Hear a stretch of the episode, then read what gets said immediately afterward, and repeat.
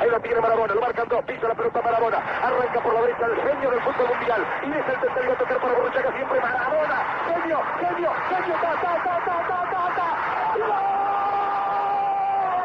¡Y gol! ¡Y gol! ¡Dios santo, viva el fútbol! ¡Golazo! ¡Y gol! ¡Maradona! ¡Es para llorar, perdónenme! ¡Maradona! En la corrida memorable, en la jugada de todos los tiempos, barrilete cósmico, ¿de qué planeta viniste? Para dejar el chavinetante inglés, para que el país se opulle apretado, gritando por Argentina, Argentina 2, Inglaterra 0, Diego, Diego, Diego Armando Maradona, gracias Dios por el fútbol, por Maradona, por esas lágrimas, por este Argentina 2, Inglaterra 0. Bonsoir à tous, bonsoir. Était-il possible de débuter autrement que par cette bande-son mythique, celle euh, euh, à laquelle tout le monde pense immédiatement à l'évocation de son nom, ce moment immortel du 22 juin 1986, commenté par l'autre immortel Victor Hugo Morales. Bonsoir à tous, bienvenue. Merci d'être avec nous pour cette émission euh, spéciale consacrée à, Diego. Diego qui nous a laissé tout seul en ce maudit mercredi de novembre. Nous allons ainsi passer un moment à évoquer Diego, non pas sur le plan des anecdotes ou de ses matchs, non, parce que ça, ça a été fait, beaucoup fait, et ça sera encore beaucoup fait. Non, on va, euh, on va le faire en essayant d'expliquer, d'expliquer à tous ceux qui ne l'ont pas connu, de comprendre pourquoi, pourquoi Diego est unique. Et pour l'occasion, je vais être accompagné d'une foule de personnes que l'on va vous présenter, mais je vais être aussi accompagné à la présentation de cette émission par un autre Nicolas, Nico Delarroa, qui va tout de suite vous donner le sommaire. Bonsoir Nico. Bonsoir Nico, bonsoir à tous. Euh, très heureux d'être euh, en votre compagnie pour, pour ce live. Ça m'évitera certainement d'aller voir un, psy euh, pour aller mieux. Euh, donc logiquement, le dimanche soir, on a rendez-vous pour le, championnat argentin. Euh, voilà, pour le coup, on bouscule un peu le programme pour, rendre hommage à Diego et, expliquer un petit peu qui est Diego. Donc sans perdre de temps, donc, le programme il est, affiché. Euh, donc on commencera par un tour de table euh, pour évoquer notre Diego. Euh, ensuite, on recontextualisera un petit peu l'éclosion de, Diego et son rôle euh, dans l'Argentine euh, de sa jeunesse. On reviendra sur la période barcelonaise avant d'évoquer Mexico 86, forcément. Puis un passage obligé donc au, pied du Vésuve à Naples et sa relation avec le meilleur ennemi des Argentins, le Brésil. Euh, ensuite, on, évoquera ses, luttes avec, euh, avec les voisins continentaux. Euh, et puis ensuite, on, poursuivra forcément comment Diego était, géré par ses, voisins continentaux. Et enfin, on terminera par la, place de Diego dans la culture. Et, et on se posera la question de, de son héritage dans le football, dans, le, dans la société argentine, dans le monde. Et, et dans un monde qui, qui pleure un petit peu son. Enfin, en tout cas, l'Argentine qui pleure son héros national. Ouais, et dans un monde qui sera bien triste, on va le dire. hein. Voilà, on va essayer d'être, euh, de, de tenir le coup. Euh, on va donc, euh, tu l'as dit, hein, débuter cette émission par une partie un peu plus personnelle, un peu plus intime. Et donc, comme l'a dit Nico, on va aborder notre premier thème de la soirée, notre Diego. Euh, je vais vous demander, je vais demander à mes différents, euh, aux différents intervenants que vous allez croiser ce soir et qu'on va présenter au fur et à mesure, euh, de nous expliquer leur relation par rapport à Diego. Et on va commencer, honneur aux dames, par l'une de nos invités, euh, Inde Boukatem, que vous pouvez lire notamment dans les cahiers du foot. On y reviendra dans le magazine. J'y reviendrai, j'en reparlerai un petit peu plus tard. Inde, merci déjà d'être avec nous. Et voilà, la question, elle est simple. Euh, quel est ton rapport à toi avec Diego? Comment il est entré dans, ta vie? En quoi, voilà, en quoi il t'a marqué? C'est quoi ton Diego? Bah, mon Diego, mon malheur, c'est que je suis née trop tard, donc euh, en 90, euh, les Scudetto du Napoli, et euh, j'ai connu Diego avant de le voir.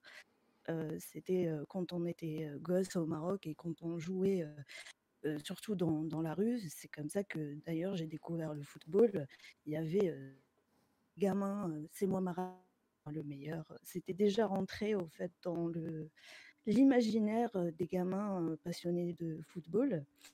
Et c'est comme ça, au fait, que je l'ai connu comme quelque chose, comme un mythe, avant même de, l'avoir joué une seule seconde.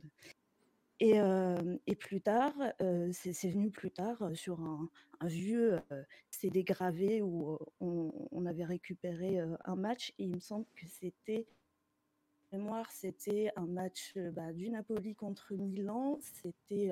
C'était un gros match, c'était une victoire 4-1. C'était, il, avait été incroyable. Il avait marqué un but, une passe D. Et, et, ce qui était marrant, c'était que je l'ai connu de, cette manière un peu de, mythe et, en le regardant, ça me, paraissait quand même irréel. Il restait encore loin, enfin je ne sais pas comment l'expliquer, c'était un, peu voir un super-héros en action.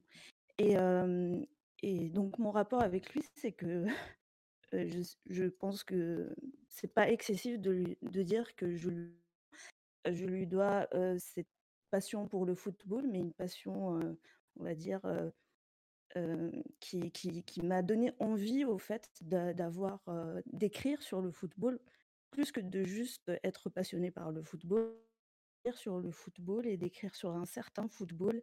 il m'a fait rêver, il m'a donné envie de devenir journaliste sportif, journaliste foot, donc je lui dois beaucoup. Voilà.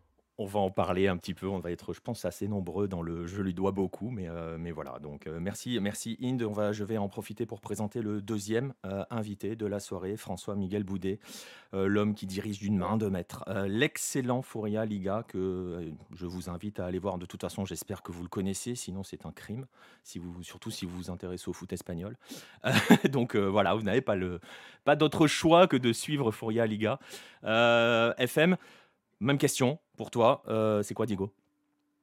Avant tout, uh, buenas tardes a todos. Et bueno, un peu comme, euh, comme à la messe, j'ai l'impression aujourd'hui, une messe un peu, on va essayer de rendre un peu ça joyeux, parce que, parce que oui, les temps, ça fait mal, ça fait mal. Euh, pour revenir à Diego, moi je suis de 87. D'ailleurs, je, suis content, comment dire. Mon anniversaire c'était lundi. S'il était mort lundi, ça m'aurait un peu fait mal comme ça. Encore plus fait mal que, que ça. Ça aurait pas été le meilleur des cadeaux. Et pour moi, Diego, c'est, je vais cruellement manquer d'originalité. c'est le but contre, contre la Grèce à la Coupe du Monde 94, parce que j'avais 6 ans, 6 ans et demi. Il y a ce but qui est incroyable, il y a cette, célébration où il se jette vers la, vers la caméra et, il faisait peur, Maradona, en quelque sorte. C'était un but où il est complètement habité, il est complètement possédé par, par ce qu'il fait. C'est quelque chose de, de très marquant quand on est, quand, on est gamin. Euh, au-delà de ça, Diego Maradona, il m'a permis de réaliser un, de mes rêves. Euh, euh, c'est à l'époque où il y avait la Copa América et il co-présentait une émission sur Télésoul, qui est une chaîne en Amérique du Sud, avec qui était des soldats, si je ne me trompe pas, présenté par Victor Hugo Morales, dont on a entendu le commentaire lors du but de 86. Et en fait, j'ai, il y avait un autre intervenant qui s'appelait Mathias Canian, que j'ai pu interviewer à l'époque où j'avais un autre, un autre site qui s'appelait Outsider. Et quelques années plus tard, grâce à, Mathias, j'ai pu atteindre ce qui est pour moi le, plus grand rêve de ma vie, qui était interviewer Victor Hugo Morales en personne. Et, et, j'y suis parvenu, en quelque sorte, par l'intermédiaire de, de, Diego Maradona, qui a réalisé indirectement un de mes rêves personnels et professionnels. Donc, euh, donc euh, voilà. Et puis aussi, cette musicalité qu'il y a dans le nom Diego Armando Maradona. Qu'est-ce que vous voulez faire de plus? Rien que le nom déjà est exceptionnel. C'est à l'image euh, qu'on peut pas, on peut pas, on est forcément un mythe quand on en a pareil. Exactement. Nico? Ouais, c'est, on, est un peu, je pense qu'on est nombreux à avoir un petit peu tous les, mêmes réactions. tiens, toi, Diego, notre spécialiste mexicain, Diego Tonatu, qu'est-ce que, qu'est-ce que c'est pour toi, Diego?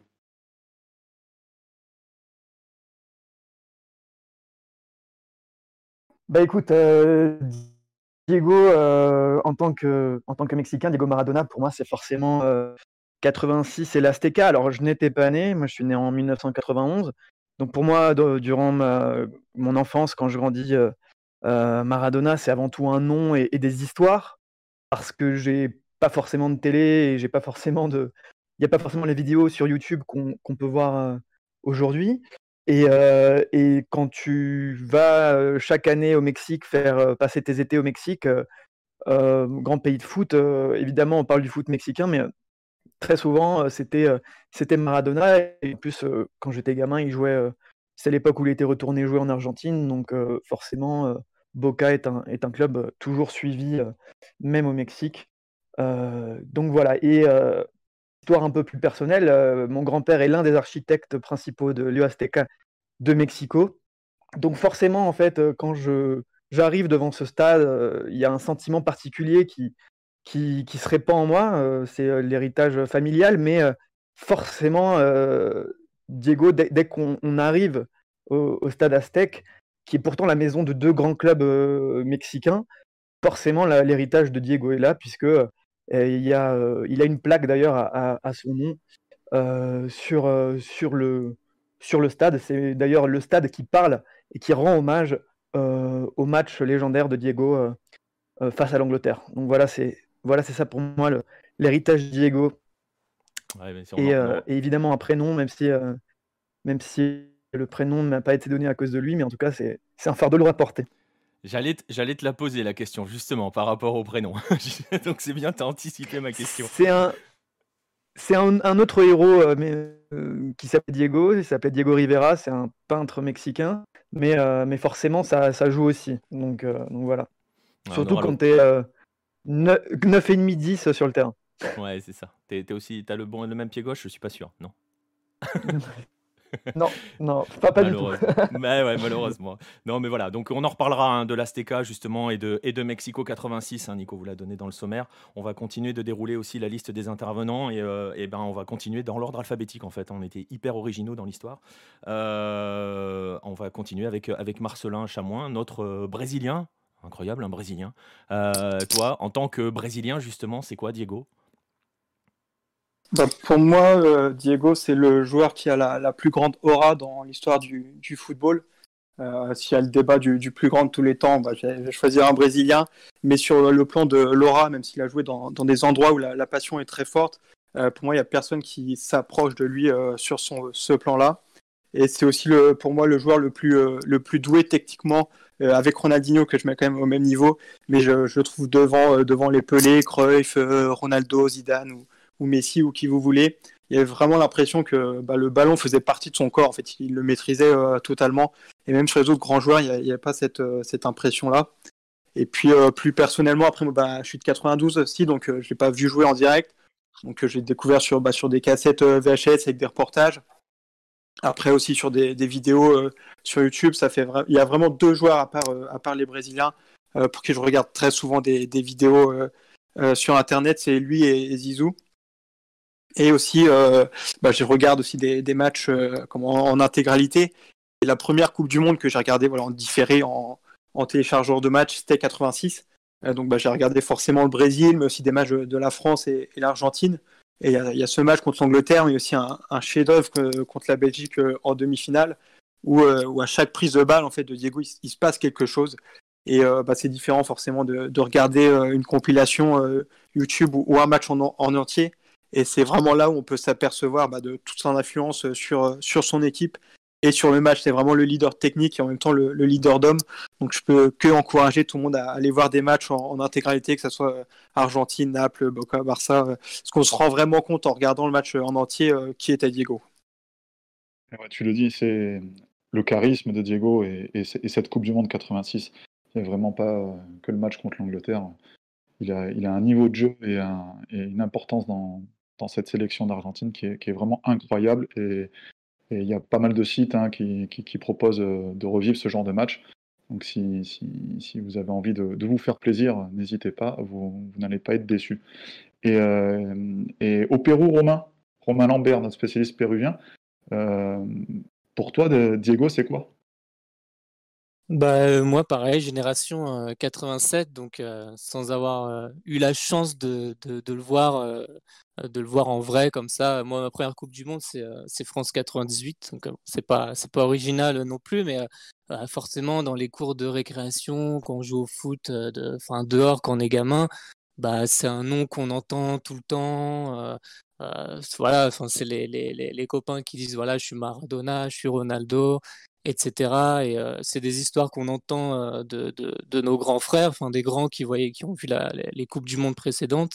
Et, et, voilà, Maradona, même sans l'avoir vu jouer, ça a toujours été un, personnage du football qui m'a qui m'a accompagné dans, voilà quoi, dans, dans, la dans la vie, dans le football que que je suis, et, et forcément, bah, pour après m'être intéressé au, football de l'Amérique du Sud, bon bah Maradona, euh, voilà, c'est un dieu quoi, c'est un, un demi-dieu au même titre que, que d'autres footballeurs, mais euh, mais là, euh, dans, dans, dans, notre époque contemporaine, quand on est en plein débat qui est le plus fort entre Messi, Ronaldo, Neymar, de voir tout à coup le, le monde s'arrêter car il y a vraiment une idole qui s'est qui s'est éteinte, c'est bah ça fait quelque chose et ça et tout le monde se dit bah ouais avant avant les Messi, les Ronaldo, euh, ben, y il y avait quelqu'un, il y avait un grand euh, qui s'amusait sur un terrain et euh, voilà, enfin ça fait quelque chose. Il y avait du foot avant quoi. Donc c'est beau et, triste à la fois. Ouais, il y avait du foot avant et il n'y en aura plus après. Non, je suis méchant. Enfin, je, je suis trop triste. Voilà. je vais pas envoyer tout le monde dans ma déprime. On va, on va, on était au, on était au Pérou avec toi, Romain. On reviendra hein, sur le Pérou, sur l'histoire de Diego avec le Pérou. On en parlera un petit peu plus tard. Euh, on parlera aussi de sa relation avec euh, notamment l'Uruguay, mais Jérôme viendra nous parler d'autre chose. Mais puisque j'ai dit Uruguay et je viens de dire son prénom, c'est Jérôme. Euh, Jérôme Le Signe, notre spécialiste Uruguay sur Hello. voilà pour toi, Jérôme, que représente Diego Voilà, tout simplement. Ben, bonsoir à tous tout d'abord. Euh, pour moi, Diego, on en avait discuté, c'est un peu compliqué parce que moi je suis pareil un peu de la génération de ceux qui l'ont vu pour la première fois en 94. C'était pas forcément ses heures de gloire, euh, ni en 94 ni les années suivantes, euh, quand en 2000 il fait son overdose à Punta del Este, etc. après, l'essentiel, ce qui est venu par la suite, c'est plus de lire sur Diego, plus que de le voir d'ailleurs, pour moi de mon côté. Et on y reviendra un petit peu plus tard, c'est de lire et qu'a priori, il y a quand même eu beaucoup de magie avant, tout le reste. Oui, de la magie, Diego, il n'en manquait pas. Je pense qu'on peut se faire des, des compiles de, de 24 heures euh, juste sur ses plus beaux gestes. Euh, je pense que on tiendrait facilement. Euh, et toi, du, du, côté de, du Frioul, monsieur Nico Wagner, qu'en penses-tu ben, Écoutez, euh, moi je, je suis euh, plus, plus ancien que mes précédents interlocuteurs, donc euh, du coup j'ai eu la, chance de le voir en live et finalement un peu la malchance, puisqu'à l'époque, je pense que Nico va pouvoir acquiescer, c'est qu'il n'y avait pas autant de, de moyens, notamment au niveau des médias, pour avoir les matchs en fait. Que ce soit les matchs internationaux, déjà il y en avait moins et et les matchs même euh, de championnat et tout ça. Donc euh, moi je l'ai découvert finalement euh, assez tôt parce que mon père est fan de foot et il avait des bouquins, notamment un sur l'Argentine 78 où même si Diego n'y a pas participé, il y avait quand même des mentions de, ce jeune prodige de, de 18 ans qui, qui avait dû être dans la compétition mais que finalement n'a pas été retenu mais c'est finalement à la, Coupe du Monde 86 que je le vois pour la première fois en action en fait. Et euh, bah là, moi j'ai 8 ans et c'est forcément une grosse impression puisque euh, même si on, nous on avait Patini en France, euh, bah, Diego c'était quand même tout simplement génial et je l'ai toujours suivi. Donc comme je le disais précédemment avec les, les, moyens du bord, hein, notamment la presse, les rares images Stade 2 Téléfoot et finalement, on, a suivi un peu son, parcours euh, sportif, euh, l'après-carrière. Mais effectivement, euh, ben, il a marqué une part du foot de notre enfance et forcément, c'est une des pierres angulaires de notre football à nous qui sommes de cette génération fin 70, début 80. Quoi. oui, les, finalement, les quadras, vous avez eu ce, privilège-là de, de, voir le Diego en vrai, en, temps réel. Et euh, même si c'était compliqué de, suivre à l'époque, euh, c'est quand même une expérience, j'imagine, inoubliable. Et, d'ailleurs, toi aussi, Nico Hugo, euh, donc Monsieur Lucar Lucarne opposé, tu as eu le, privilège de, de, voir Diego C'était quoi pour toi du coup? Bah, c'est ça, mon histoire, bah, mon histoire avec Diego, comment dire, bah voilà, hein, moi en 86, j'ai 10 ans. Donc la Coupe du Monde, c'est ma première. j'étais trop petit pour Espagne 82, dont les parents parlaient, hein, forcément, même s'ils n'étaient pas forcément des grands fans de foot, mais tout le monde parlait d'Espagne 82. Donc forcément, tu arrives toi à la Coupe du Monde 86, tu es un gamin de 10 ans, bah, tu, voilà, tu suis les exploits de l'équipe de France de Platini pour moi, à titre personnel, surtout de Gires, mais bon, voilà. Mais, et puis tu te prends un choc. Tu te prends un choc, tu te prends l'Argentine de Diego. Euh, T'étais pas prêt. voilà, on a parlé un petit peu du match. Euh, du match de la Belgique, euh, Marcelin en a parlé, mais ce match face à la Belgique, euh, il, est, juste incroyable. Mais bon, voilà, tu te prends ce choc. Et puis voilà, on sait tous que, bah, que les images de l'enfance, elles finissent par fabriquer l'adulte hein, que, l'on sera. Et, donc concrètement, bah, Diego a construit mon football, tout simplement. Euh, a construit euh, voilà, le football de mes émotions. Comme disait Nico, c'était compliqué hein, de suivre, d'avoir des images. On... Diego, on le voyait au Coupe du Monde. On le voyait un petit peu, euh, on le voyait un petit peu au Napoli quand il croisait un club français, c'est-à-dire pas souvent et ça se passait pas forcément très bien à ce moment-là. donc on le suivait en lisant France Football, en regardant, tu vois, en regardant les, les, les, les, comment dirais-je, les résultats dans les dernières pages, enfin voilà, etc., etc. Euh, c'était voilà, donc c'était mon football, c'était celui de, de, mes, de mes premières vraies émotions, euh, celui que je trouve qu'on perd un petit peu. Donc ça fait un peu discours de, tu vois, qui sonne un peu, c'était mieux avant. Euh, donc c'est pas ce que je dis. Hein. Je, ne sais pas en fait si c'était mieux avant. Ce que je sais, c'est que bah, dans mon monde, ça sera pas aussi bien après. donc voilà, ça va être, ça va être compliqué. je l'ai déjà dit, hein, mais il faut que je le, je le rappelle quand même. C'est In disait que c'est ce qui lui a donné envie d'être journaliste. Euh, ben, et un petit peu pareil au final. Euh, c'est euh, si on est là ce soir, si un jour j'ai arrêté la biologie pour me lancer dans le foot, si je me suis intéressé au football sud-américain, si Lucarne opposé existe, eh ben, c'est parce qu'il y a Diego. donc voilà, donc voilà ce qu'il représente pour moi. Et, voilà, donc c'est dur. Et voilà, mais bon, je vais te passer la parole parce que c'est suffisamment compliqué. Non, c'est sûr que hum, je pense qu'on est plusieurs quand même à, ressentir de, véritables émotions et d'être euh, sous le choc de, sa disparition, même si on savait que sa santé était fragile et que, ce moment arriverait forcément euh, sans trop tarder non plus. Euh, ça reste brutal euh, et, forcément on est un petit peu sous le choc. Moi, mon, Diego, ben, comme, un petit peu comme les, plus jeunes de la bande, désolé les quadras, mais, mais moi c'est d'abord un souvenir en 90. donc j'ai que 6 ans, j'ai pas, j'ai pas souvenir d'avoir vu une seule image, mais par contre, je, je me souviens très bien d'une famille tiraillée entre Italie et Argentine. J'ai les deux. Euh, et, je me souviens que, que du coup, bah, ce, Argentine-Italie m'a marqué. Et ça m'a permis d'apprendre euh, plein d'insultes dans les deux langues. Donc c'était magnifique. Et, euh, mais j'ai pas de souvenir d'image. Je l'ai vu depuis, 50 fois. Mais en tout cas, de, l'époque, je me souviens que des embrouilles familiales. Et, donc, du coup, c'est surtout 4 ans après, 4 ans après, donc aux États-Unis, où, je, réalise que en fait, cet homme, bah, il, est, juste différent. Il est différent des, autres joueurs et, par ce but, par, ce cri de rage, euh, Diego, il me donne ma, première euh, véritable émotion euh, dans un match de football. Et, du coup, bah, pour moi, Diego, c'est ça en fait. C'est de l'émotion tout le temps. dans l'excellent, dans, le sublime et dans le dramatique, dans, dans ce qu'il y a de pire parfois. Mais en tout cas, il, il, anime en moi, il, me procure des, émotions constamment. Et, euh, et, ça, me, ça me donne un peu l'image du, coup de cette Argentine aussi qui est, qui qui est excessive, qui est passionnée, qui, qui est euh, en crise tous les dix ans, voire, euh, plus récemment, ouais, voire, plus. Et, et, finalement, ben, ben, de ce chaos, il, il sort ce génie. Et, et moi, c'est ça, c'est ça qui, me, qui, me reste vraiment.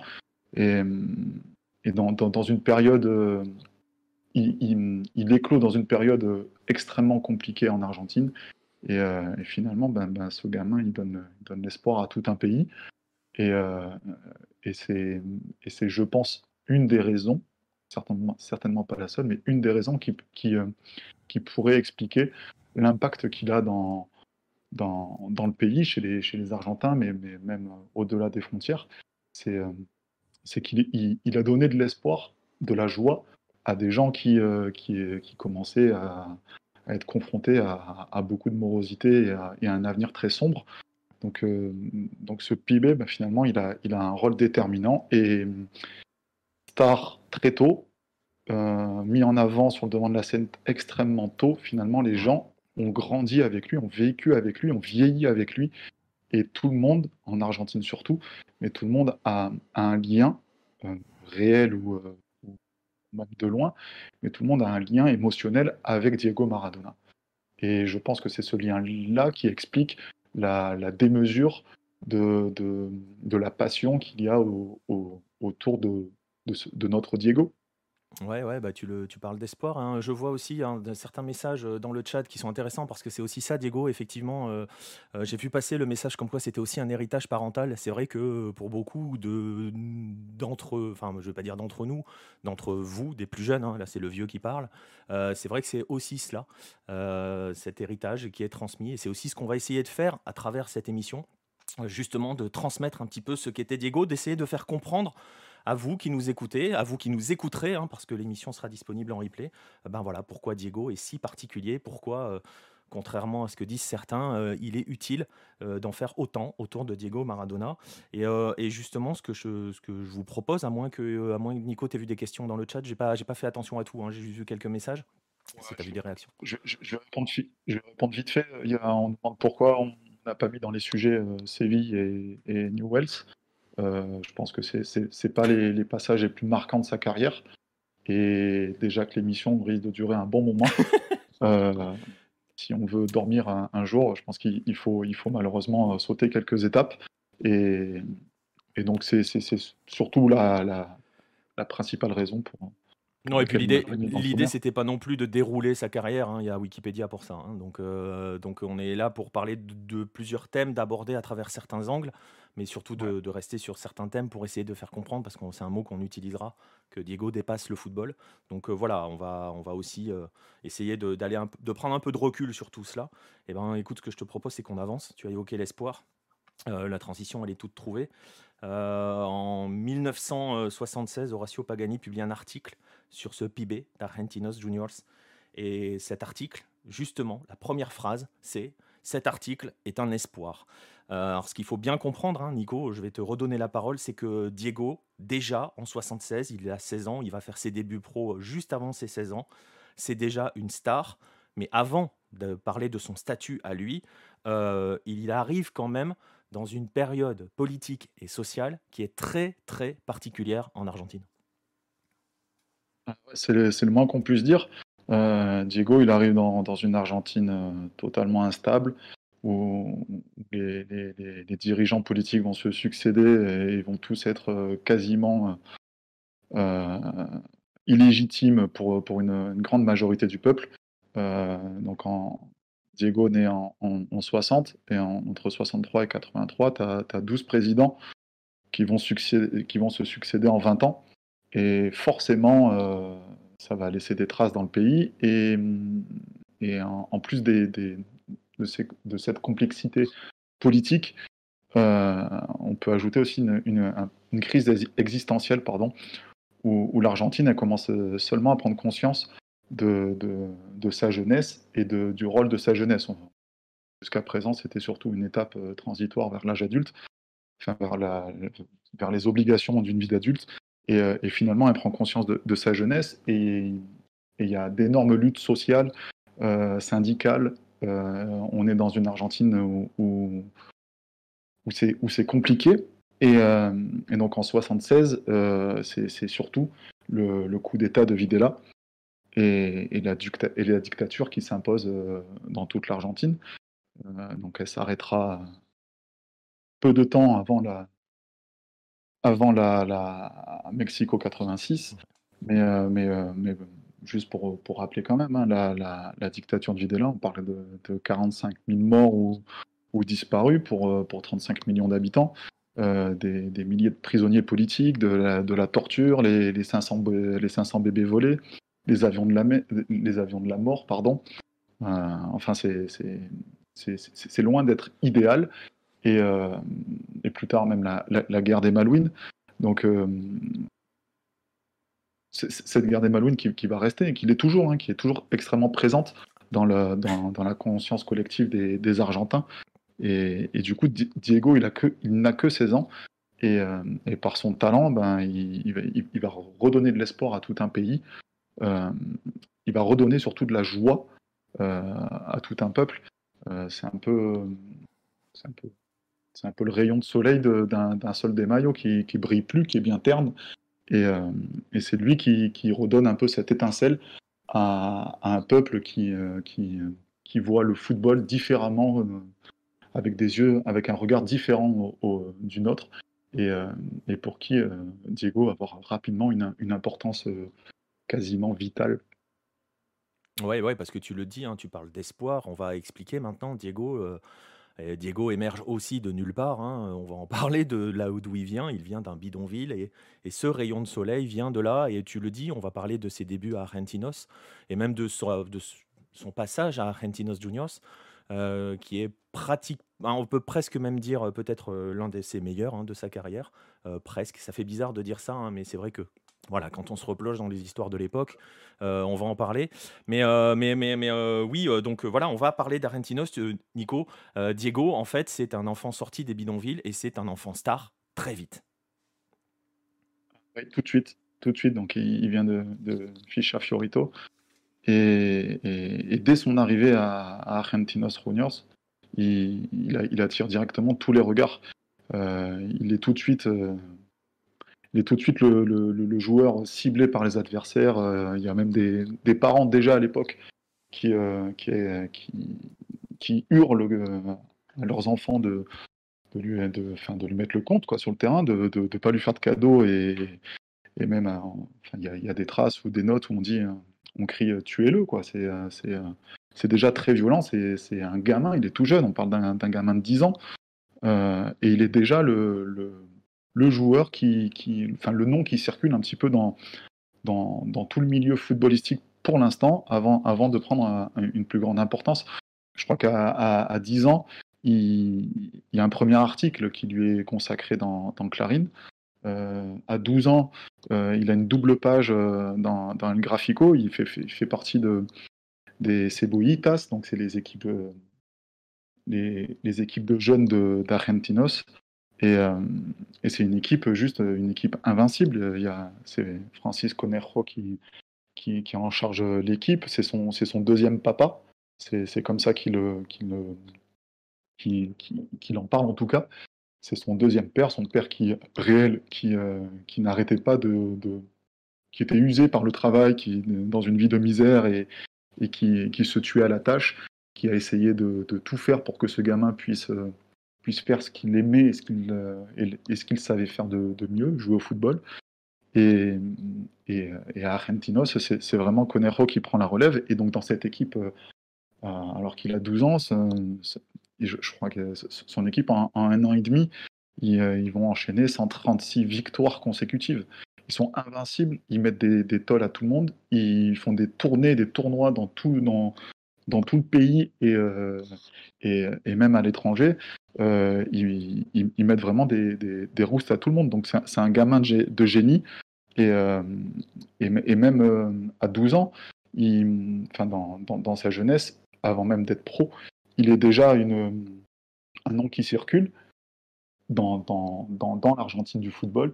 Et, il est même au centre de, de l'attention des Inchas parce que pendant les matchs des pros, il, est en, en, en, bord pelouse, voire dans le rond central, et il divertit, euh, il divertit tout le monde par, par sa virtuosité, quoi, par, par ses jongles et par, et par, par le spectacle qu'il offre à, à, à, des Inchas qui n'attendent qu'une chose, c'est qu'il joue avec les pros. Et, il va, jouer très vite, ça, ça va arriver très très vite. Et ça arrive très très tôt, à 15 ans. À 15 ans, il, débute en pro.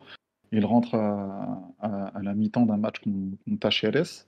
Euh, il, donc il rentre à la mi-temps. Euh, je crois qu'ils perdent, perdront le match à la fin, mais, euh, son entrée va, changer pas mal de choses. Rien que sur son premier ballon, il met un petit pont.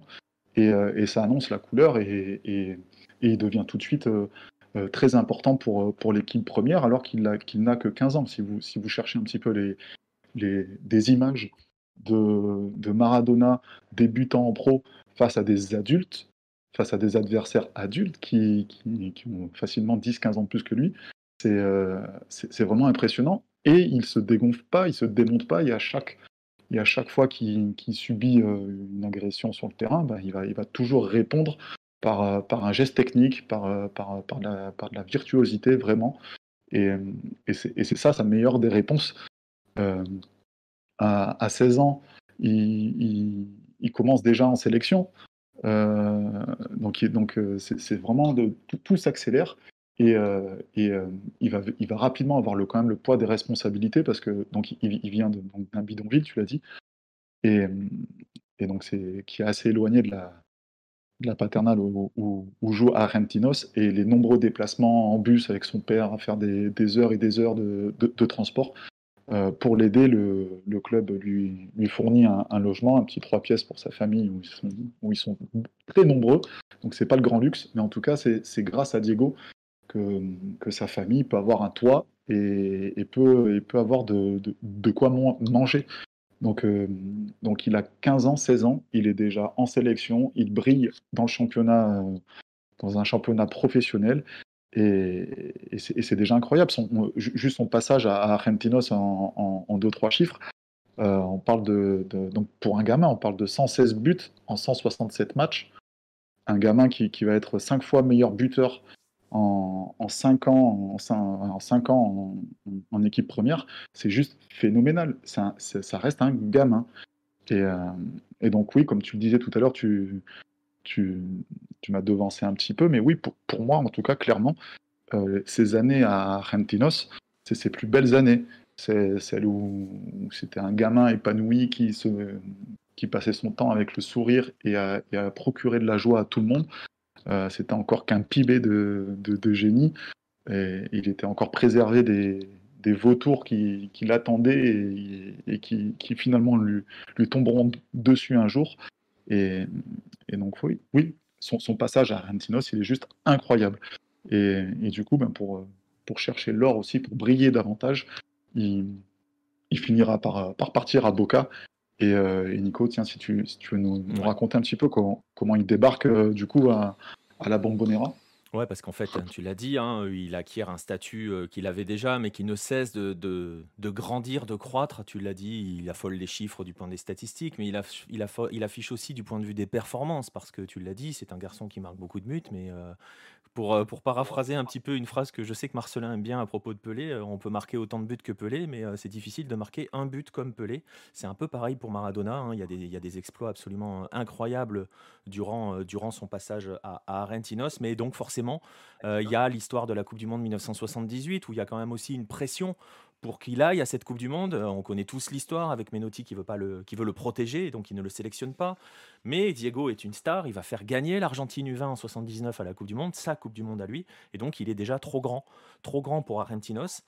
Et donc toute l'histoire va, va, va, tourner à partir de 1980. Tu expliquais, Nico, que ben, tout de suite, il, en gros, il n'a pas le droit d'être un enfant, d'être un adolescent, puisqu'il assume les responsabilités, euh, familiales. Là, ça va s'accélérer encore plus. Euh, en 1980, euh, il y a forcément beaucoup de clubs étrangers qui commencent, euh, à, s'intéresser à, Diego. Déjà, à l'époque, il y a le Barça, il y a aussi la Juve, ce qui est un sacré clin d'œil euh, par rapport au destin. Mais bon, à l'époque, je le disais, il a un statut particulier en Argentine, la pression est extrêmement forte. Diego n'a pas le droit de partir avant la Coupe du Monde 82 la Fédé euh, voilà, vraiment la, pression et interdit la vente des internationaux à l'étranger. Et donc, on dit qu'il a, il y a des rumeurs, on y reviendra hein, sur l'époque Barcelone, on en parlera avec, avec François Miguel. On, il y a des rumeurs comme quoi il aurait déjà signé un pré-contrat avec, avec le Barça, mais il doit quitter Argentinos, il doit aller voir plus haut. Et donc, deux clubs vont rester dans la course, euh, forcément. Euh, ça va être River et ça va être Boca, forcément, parce que ce sont les deux, les deux géants d'Argentine. Alors, j'ai déjà parlé hein, de la presque signature euh, de, Diego à River. hein. je vous renvoie vers le, temps additionnel où j'en ai parlé. Mais en fait, bon, c'est un, un leurre, hein, le, choix de River. Diego, Diego l'a déjà écrit dans une de ses biographies. Euh, il dit qu'il avait d'un côté River pour, euh, qui avait de l'argent mais qui n'avait pas sa volonté à lui. Et de l'autre côté, il y avait euh, Boca qui n'avait pas un rond mais qui avait son désir. Et effectivement, Boca n'a pas un rond, Boca est pauvre. Et l'affaire est totalement folle parce qu'au final, il va signer à Boca en février 81. Il va être prêté à Boca en 1981, donc on est en train de prêter l'espoir du peuple, Argentinos le prête. Euh, une somme euh, ridicule eu égard à son rang. Il y aura aussi des compensations avec des, joueurs qui sont prêtés, échangés, enfin, etc., etc. Et tout de suite, tout de suite, il acquiert une autre dimension. Euh, deux jours après sa signature, il joue un match amical, Boca contre Argentinos, stade plein. Il fait une mi-temps avec Argentinos, une mi-temps avec Boca. Et, euh, et il va commencer tout de suite à, assumer ce statut qu'il avait acquis. Il va devenir aussi grand que Boca, euh, voire plus, euh, puisqu'on va voir, il n'y restera pas longtemps. Euh, il va devenir aussi grand. il, inscrit, il inscrit des buts de légende. Tout le monde à Boca, tous les supporters de Boca, je sais qu'il y en a dans le chat, vont forcément parler du but dans le Super Classico face à. Euh, forcément, surtout qu'il y a le, comment dirais-je, le, clin d'œil avec, avec, River. Et Diego va permettre surtout à Boca d'être champion. Cinq ans plus tard, il n'avait pas été champion depuis cinq ans, Boca. Euh, c'est pareil, tu donnais des chiffres sur Argentinos. Il fait sa saison à Boca et euh, il marque 28 buts, il fait 17 passes décisives. Il, est le meilleur joueur de Boca, très clairement. Il porte l'équipe. Euh, il, a, une aura, une aura telle. Qu'on on a des exemples. On sait qu'à un moment, par exemple, il y a l'histoire de la Barras qui, déba- qui débarque euh, pour aller menacer un petit peu les joueurs. Euh, et parce qu'ils ont l'impression que les joueurs donnent plus le maximum et ils ont un petit peu peur que le titre leur échappe parce que le titre se joue à pas grand chose. Et la Barra prend à part euh, Maradona en lui disant non, mais toi, t'es pas concerné, tu peux t'en aller. Quoi. Et, voilà, donc il a déjà, il a déjà un, statut à part, une aura qui grandit. Et il l'expliquera plus tard. hein, il voit que son monde est en train de changer, que le monde de l'enfance qu'il a déjà très peu connu, euh, il ne le connaîtra pas concrètement. Euh, et donc, et donc voilà, il va, il va, il va être obligé, il va être obligé de, partir assez rapidement. Euh, on sait qu'il y a la Coupe du Monde 82 qui va arriver, qui va laisser pas qui va pas laisser forcément un grand, un grand souvenir à, Diego. Mais le fait est que rien que cette saison 81, ce qu'il fait, euh, le fait que ce gamin, parce que c'est un gamin en 81, il a, il a 21 ans hein, à la fin de l'année. euh, ce gamin a changé Boca, a fait de Boca un champion, euh, a fait de Boca un club qui n'est pas, je le disais, n'importe quoi, euh, fait qu'il acquiert cette, cette, cette, aura définitive avec Boca. Et même quand il y reviendra en fin de carrière, il, viendra, euh, il finira par venir, par venir la sceller. Allez, on est de retour. Normalement, ça refonctionne. Voilà, désolé, on a eu un petit souci de, réseau chez, chez le patron. Donc voilà, on était sur la fin de Boca. Je... Normalement, Euh, oui, non, effectivement, Mauricio, il n'est pas parti à Universitario, euh, Diego. Mais justement, on était à la fin de Boca. Et, euh, eh ben, on va enchaîner, on va aller en, en Espagne cette fois-ci. On va aller en Espagne. Nico, je te laisse enchaîner.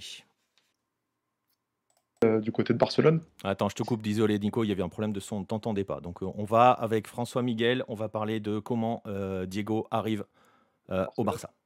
À toi François Miguel, là on va t'entendre.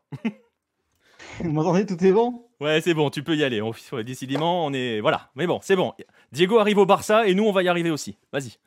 Ah bah justement, Diego, il n'est pas venu au Barça directement, justement. Il y a eu deux, euh, deux passages où il, enfin deux, deux années où il aurait pu euh, signer euh, en, en Catalogne. C'est d'abord en 77, euh, donc il y a 17 ans.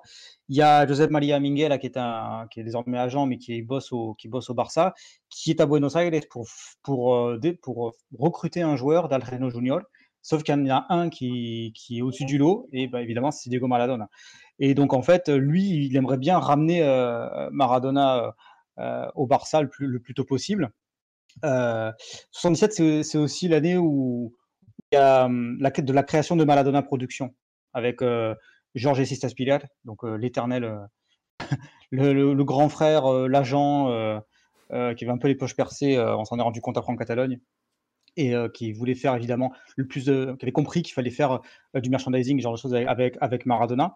Et en 78, il y a une première offre de contrat et Argentinos il demande un milliard de pesettes, ce qui doit faire à peu près euh, entre pff, peut-être 6,5 7 millions euh, euh, de dollars.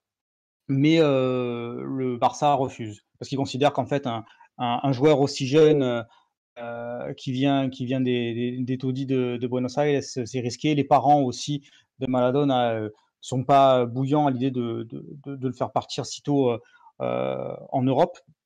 Et donc, il, reste, il reste à Argentino, et après, il ira à, Boca.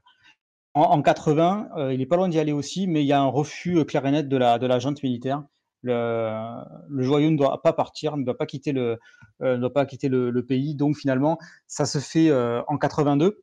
En 78, je reviens un petit peu en arrière, c'est l'élection de José Luis Núñez qui est l'architecte du, du, Barcelone, du Barcelone moderne, parce que le Barça n'était pas spécialement un, club très titré avant l'arrivée de, avant l'arrivée de, de. On a tendance à, beaucoup l'oublier.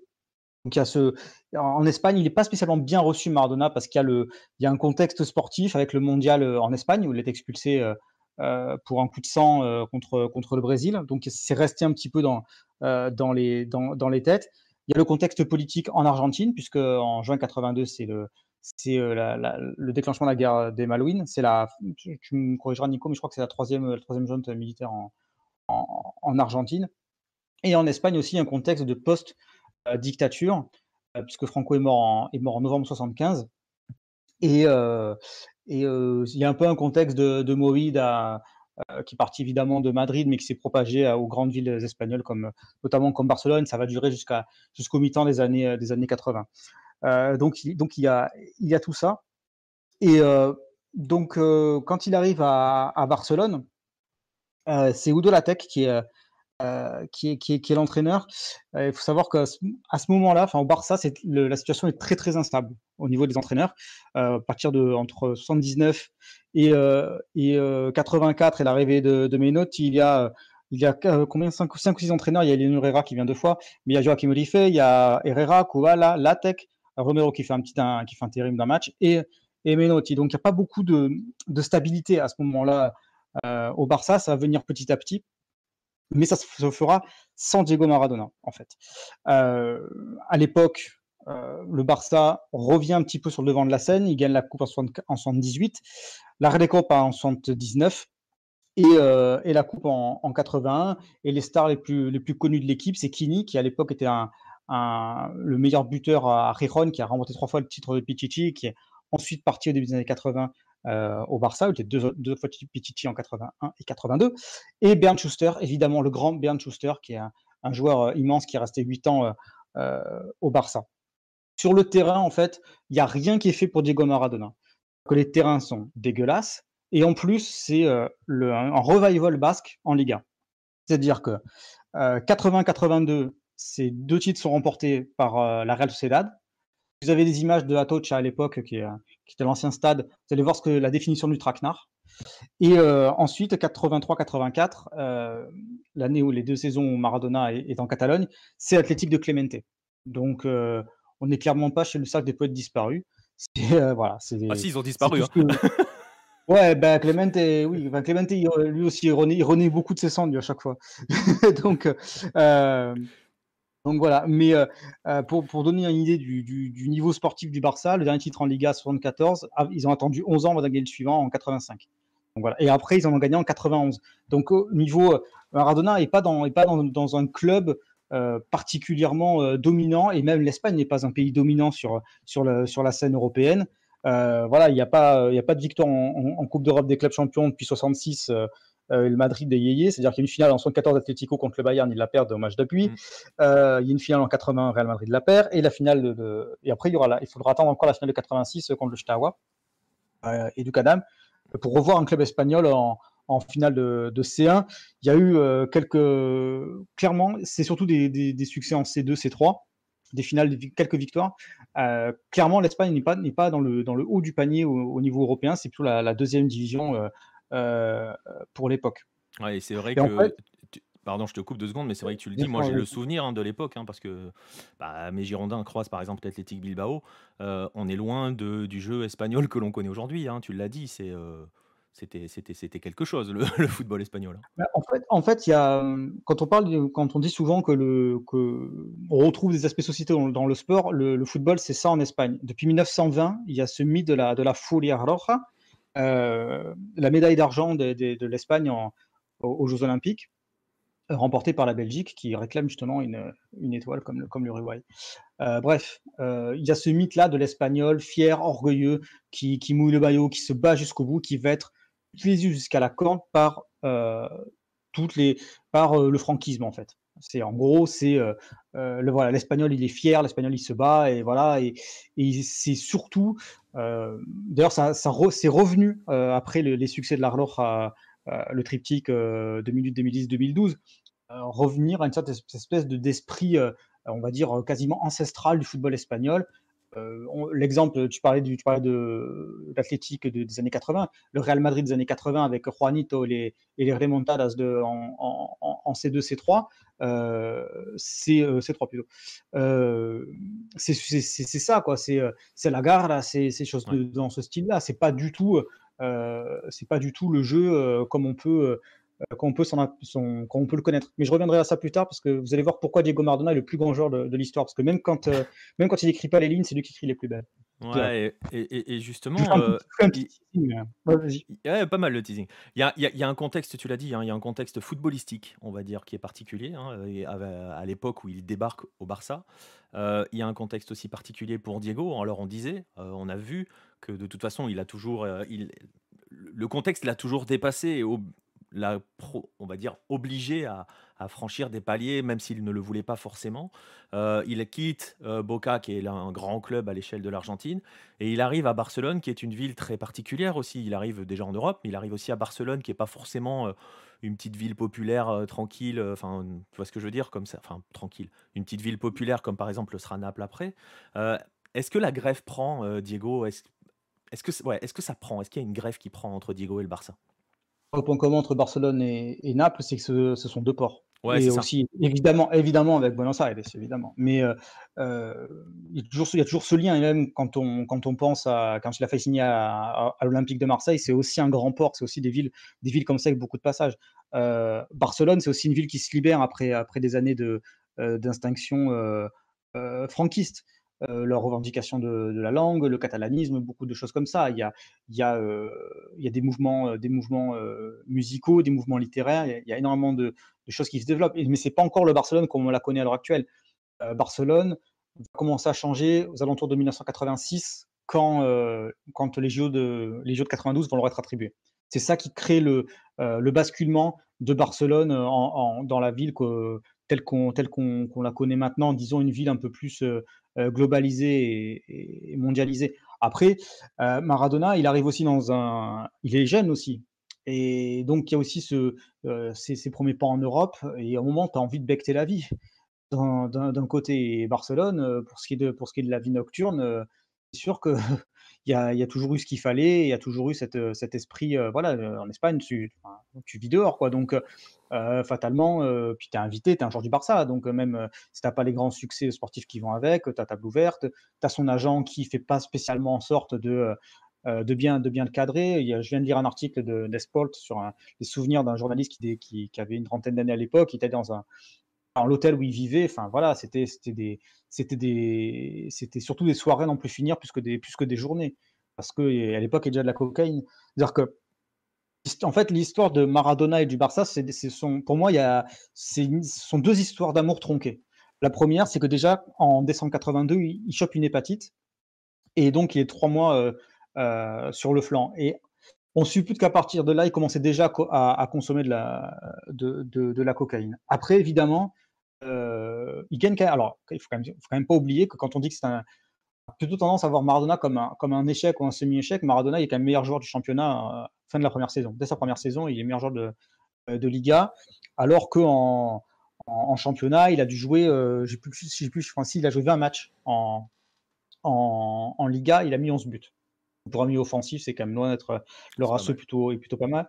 Et, et il est il est euh, donc euh, élu meilleur joueur de, Liga. Donc dès la première année, il fait ses preuves dans un, dans un grand championnat européen qui démarre, qui redémarre un cycle, euh, un cycle un peu vainqueur en, quelque sorte, même si ça va prendre quand même plus, plus de temps que plus de temps que prévu. Mais c'est un, un, championnat qui remonte, qui remonte la pente petit à petit, aussi aidé par, par l'organisation du Mondial 82.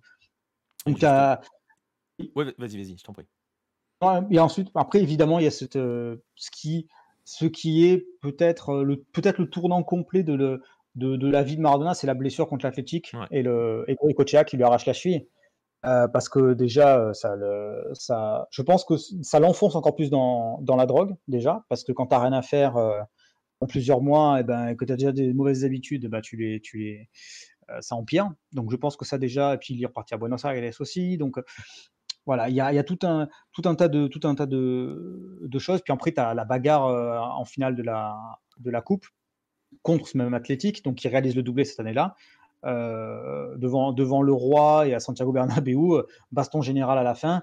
Et là, il est suspendu trois mois et donc il, doit, il faut qu'il soit exfiltré, quoi, en fait.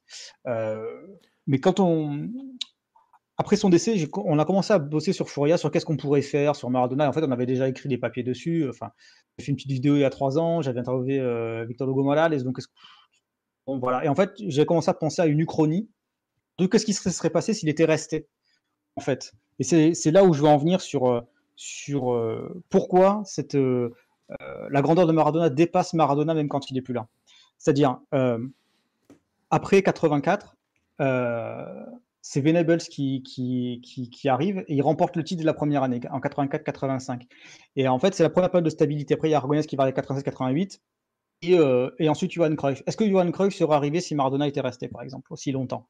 Peut-être pas. Est-ce que, euh, que Maradona aurait été aussi mythique s'il avait été clean toute sa vie Est-ce qu'il aurait signé à Naples aussi, par exemple? Donc, est-ce qu'il aurait est-ce qu'il aurait été champion du monde en 90 du coup, libéré peut-être de, de tourments euh, entre l'Italie, l'Argentine, ce genre de choses? Euh, est-ce que derrière, est-ce qu'il aurait, euh, qu'est-ce qu'il aurait fait en 94 aussi? Et je pense que ça, c'est aussi, c'est aussi le, que c'est là où je, en, bossant dessus, en fait, je me rends compte que Maradona apporte des choses supplémentaires au football, même sans jouer. Euh, est-ce que finalement, est-ce que la grandeur du Barça, c'est pas le fait qu'il se soit planté au Barça, dans le sens où derrière, tu as Cruyff, et derrière, as, qui inspire Guardiola. Mais est-ce que tu aurais eu ça? Ou alors est-ce que ça aurait été Menotti? Et c'est là où, quand je parlais de, deux histoires d'amour tronquées, c'est aussi avec Menotti, parce que Menotti, il arrive, il remplace, il remplace, j'arrive à prononcer son nom, l'entraîneur, l'entraîneur allemand, donc, ou de la Tech, euh, qui part en, qui part en mars 83. Euh, et donc, il est remplacé par Menotti. Et Menotti, c'est un peu l'histoire d'amour qui n'a pas, qui pas existé en, en 78. Un peu une sorte de, euh, que le temps te, redonne une chance de, de, former ce, duo qui est.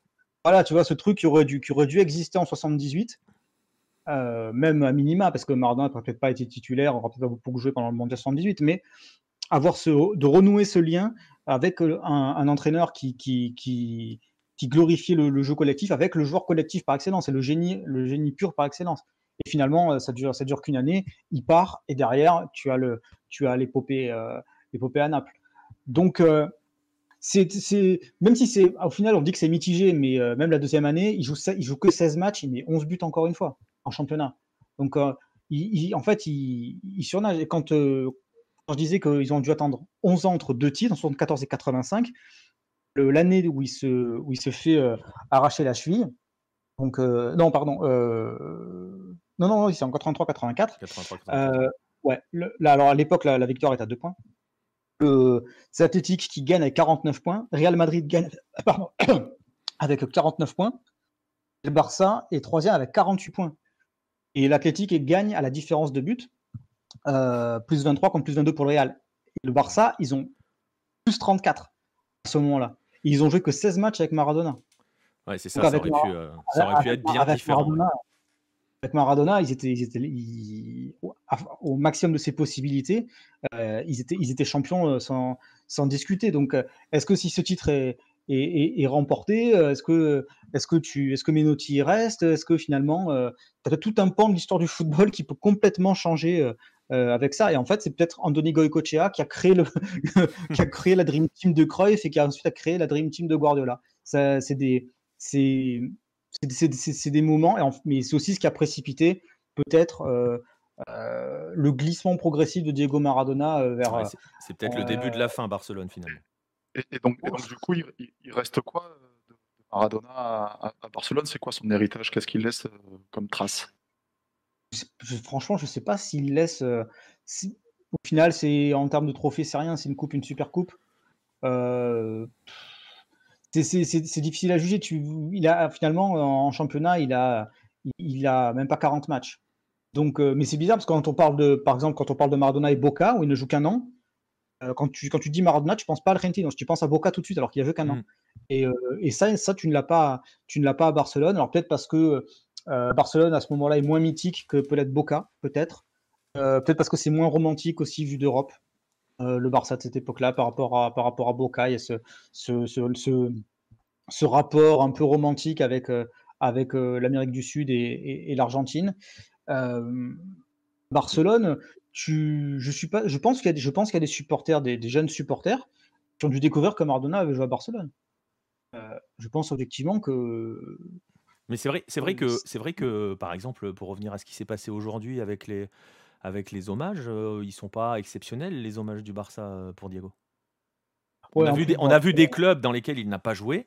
Euh, rendre des hommages beaucoup plus intenses euh, que ce qu'a fait le Barça aujourd'hui. C'est pas une critique, hein, c'est un fait. Hein. Ouais, mais après le Barça aussi, peut-être qu'ils veulent avoir. Euh, déjà, ils ont des problèmes institutionnels en ce moment, donc je sais pas trop comment ça, comment ça se passe en, interne, ce qui prépare les élections. donc qui est patron à bord, ça c'est un peu. voilà, on sait pas trop. Puis peut-être aussi que Mardona n'était pas assez clean pour l'image que veut rendre le, que veut rendre le Barça également. Et, et en fait, quand tu, quand tu réfléchis, tu fais qu'est-ce que, qu'est-ce que, que serait Maradona euh, sans euh, toutes ces turpitudes, etc. Ce serait Léo Messi, en fait. Ce serait, euh, il serait pas, il serait pas aussi mythique. Il n'aurait pas fait d'erreur. Il n'aurait pas été aussi mythique. Il n'aurait pas été peut-être aussi emblématique. il aurait été immense dans le foot, mais il aurait été, il aurait été Léo Messi. Donc, ah, c'est Maradona une dimension en plus. Est-ce que cette dimension en plus, Naples s'en accommode allègrement parce que ça, ça, va avec le rapport de, de, la ville, des gens avec ça? Mais est-ce que ça colle à ce que veut renvoyer le, le Barça, à ce que veut renvoyer Barcelone aussi, la Catalogne? Euh, C'est pas sûr du tout. Donc euh, l'héritage, l'héritage est, mince parce que il s'est passé tellement de, passé tellement de grandes choses après que finalement il a été à l'amorce de quelque chose, mais il n'y a, pas participé pleinement. Et ce qui a, ce qui a créé la, qui a fait la, force du, la force du Barça et de Barcelone, c'est la Dream Team de Cruyff, la mutation de la ville, et ensuite euh, euh cette installation dans le Gotha européen pour arriver ensuite à, à, Guardiola et, à Messi pour en faire une, marque complètement, euh, complètement globale. Ouais, c'est-à-dire que le Barça est devenu grand après. Et, euh, et donc voilà, c'est une vraie question hein, que tu poses par rapport à Messi, mais même par rapport à la taille du club, hein, j'ai envie de te dire, hein, vu le, la description que tu nous as fait euh, du Barça du début des années 80, qui n'a strictement rien à voir avec le Barça d'aujourd'hui. Euh, un Diego Maradona qui débarque dans le Barça d'aujourd'hui, ça aurait été aussi différent, même, même, même avec ses imperfections, j'ai envie de te dire.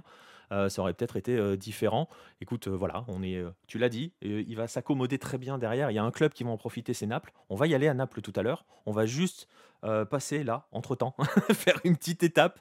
Euh, on va casser un petit peu la chronologie, le cours de l'histoire, le fil de l'histoire. On va aller au Mexique euh, parce que évidemment, il y a un tournoi dans l'histoire collective j'en suis l'un des témoins, euh, et toute la génération, toute ma génération hein, des, quadras euh, vous, le, dira. Euh, Mexico 86 change tout, change véritablement tout. On va l'évoquer, cette fameuse Coupe du Monde. Alors forcément, comme je disais tout à l'heure, pas sur le plan des anecdotes, parce que je pense qu'on les connaît à peu près toutes, même sur l'histoire du but, même ce, voilà, etc. Non, non, on va essayer de on va voir aussi qu'elle a lancé une histoire particulière entre euh, Diego Maradona et le Mexique. Je vais être obligé de dire Diego Maradona parce qu'on va faire intervenir un autre Diego, euh, notre Maradona à nous. Euh, mais avant d'en discuter avec Diego, je vous propose d'écouter un, témoignage qui est de Francisco Reyes, qui était à l'époque le, le, responsable presse de l'América, qui lui était présent à l'Azteca ce jour de juin 1986 et qui a donc vécu euh, les deux buts. Je vous laisse écouter cette, euh, ce qu'il en, ce, comment le stade a vécu les deux buts de Diego Maradona en 86. Y a, a todas luces parecía que le había metido el cabezazo a, a, a Peter Shilton. A Peter Shilton. Entonces, el hecho de ver a un Maradona, ustedes dirían petit, contra un Peter Shilton que se caracterizaba por su fuerza y cuando sale para reventarla, era increíble cómo le ganó el brinco, cómo le ganó el salto. Fue hasta el día siguiente, no había redes sociales, ¿eh? si no se hubiera sabido inmediatamente. Al día siguiente un periódico que se llamaba, ya no existe, El Heraldo de México, en su portada describe, eh, fue con la mano. Y ese fotógrafo se ganó un premio internacional porque alcanza a retratar el momento en que mete el puño y se ve perfectamente cuando la pelota le pega y le cambia la trayectoria al portero. Por, y ahí todo el mundo dijo, oh, momento, momento. No, fue trampa. Metió la mano, fue gol con la mano. Y ahí vino el escándalo que me parece que todavía hoy en día se, se sigue recordando. Sí, pero la contesta el Diego Maradona fue... La mano de Dios. Fue, no, fue, no fue yo. no fue yo, fue, fue, Dios. Eh, de ese partido me quedo con esa jugada, que bueno, pues a quienes nos gusta el fútbol sin trampas, pues siempre será cuestionable, pero existió. Y la salida de él que tuvo para explicar que no había sido él, sino que había sido Dios, pues lo puso medio, muy atrevido, ¿no? Pero ese, e, ese gol que hizo quitándose desde atrás de la media cancha a, a varios, wow ¿Cómo lo vivió el estadio esto? Se, se caía el estadio Azteca esa, esa, ese mediodía.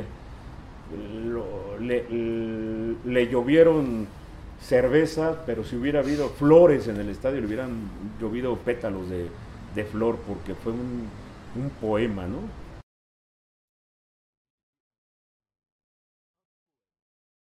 Ce but était un poème. Voilà, alors euh, on va en parler justement. Et l'histoire de Maradona, euh, va donc être désormais toujours allié à l'Azteca. Diego, on a un, notre Diego, on a un petit peu parlé tout à l'heure dans son histoire, lui, personnelle avec Diego. Justement, on va, en parler ensemble, euh, Diego. Euh, Maradona, a, du coup, avec l'Azteca, représente quoi dans l'imaginaire collectif mexicain à partir de 86 bah, Déjà, il faut se dire que hum, le Mexique a, beau être un pays de foot euh, culturellement et dire que la plupart des Mexicains ont, une équipe, supportent un club, regardent ou jouent le foot, jouent au foot. Mais euh, à cette époque, le Mexique manque euh, quand même euh, d'une sélection nationale assez forte. Il n'y a pas une histoire incroyable avec la sélection mexicaine, de par sa situation géographique aussi, puisque officiellement le Mexique, même si culturellement c'est en Amérique latine, géographiquement c'est en Amérique du Nord. Et et euh, le Mexique, comme le disait Nico de la Rua tout à l'heure, euh, je fais un parallèle avec l'Argentine, puisque tu disais qu'il y avait une espèce de crise identitaire euh, existentielle en Argentine avec la dictature, etc. Au Mexique, officiellement, ce n'est pas une junte militaire, mais on peut parler comme de dictature, vu la façon dont, dont le gouvernement est géré à l'époque, avec un parti unique dans le pays. Et et on est sur une période assez, assez triste au Mexique.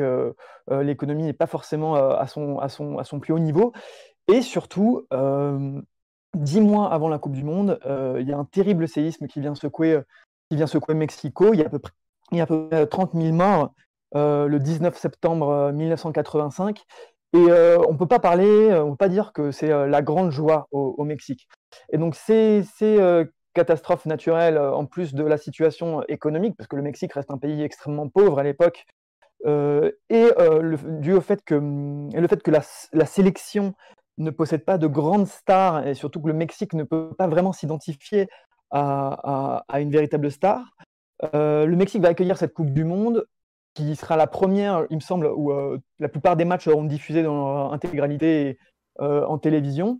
Ouais, tous en France. Et, voilà, en France aussi, c'est ça. Hein ouais, ouais. Ils sont pas tous voilà. en direct, mais euh, ils, sont quasi, ils sont tous diffusés. Et il, y a, il, se passe à peu près la même chose pour le Mexique, où les gens découvrent, euh, beaucoup n'ont pas de la télé, donc ils découvrent euh, les matchs à, à la télé dans les restaurants, ou alors au stade, pour ceux qui ont la chance d'y aller. Et, et, donc du coup, c'est quelque chose d'assez nouveau, et ça vient vraiment enjoliver cet été 86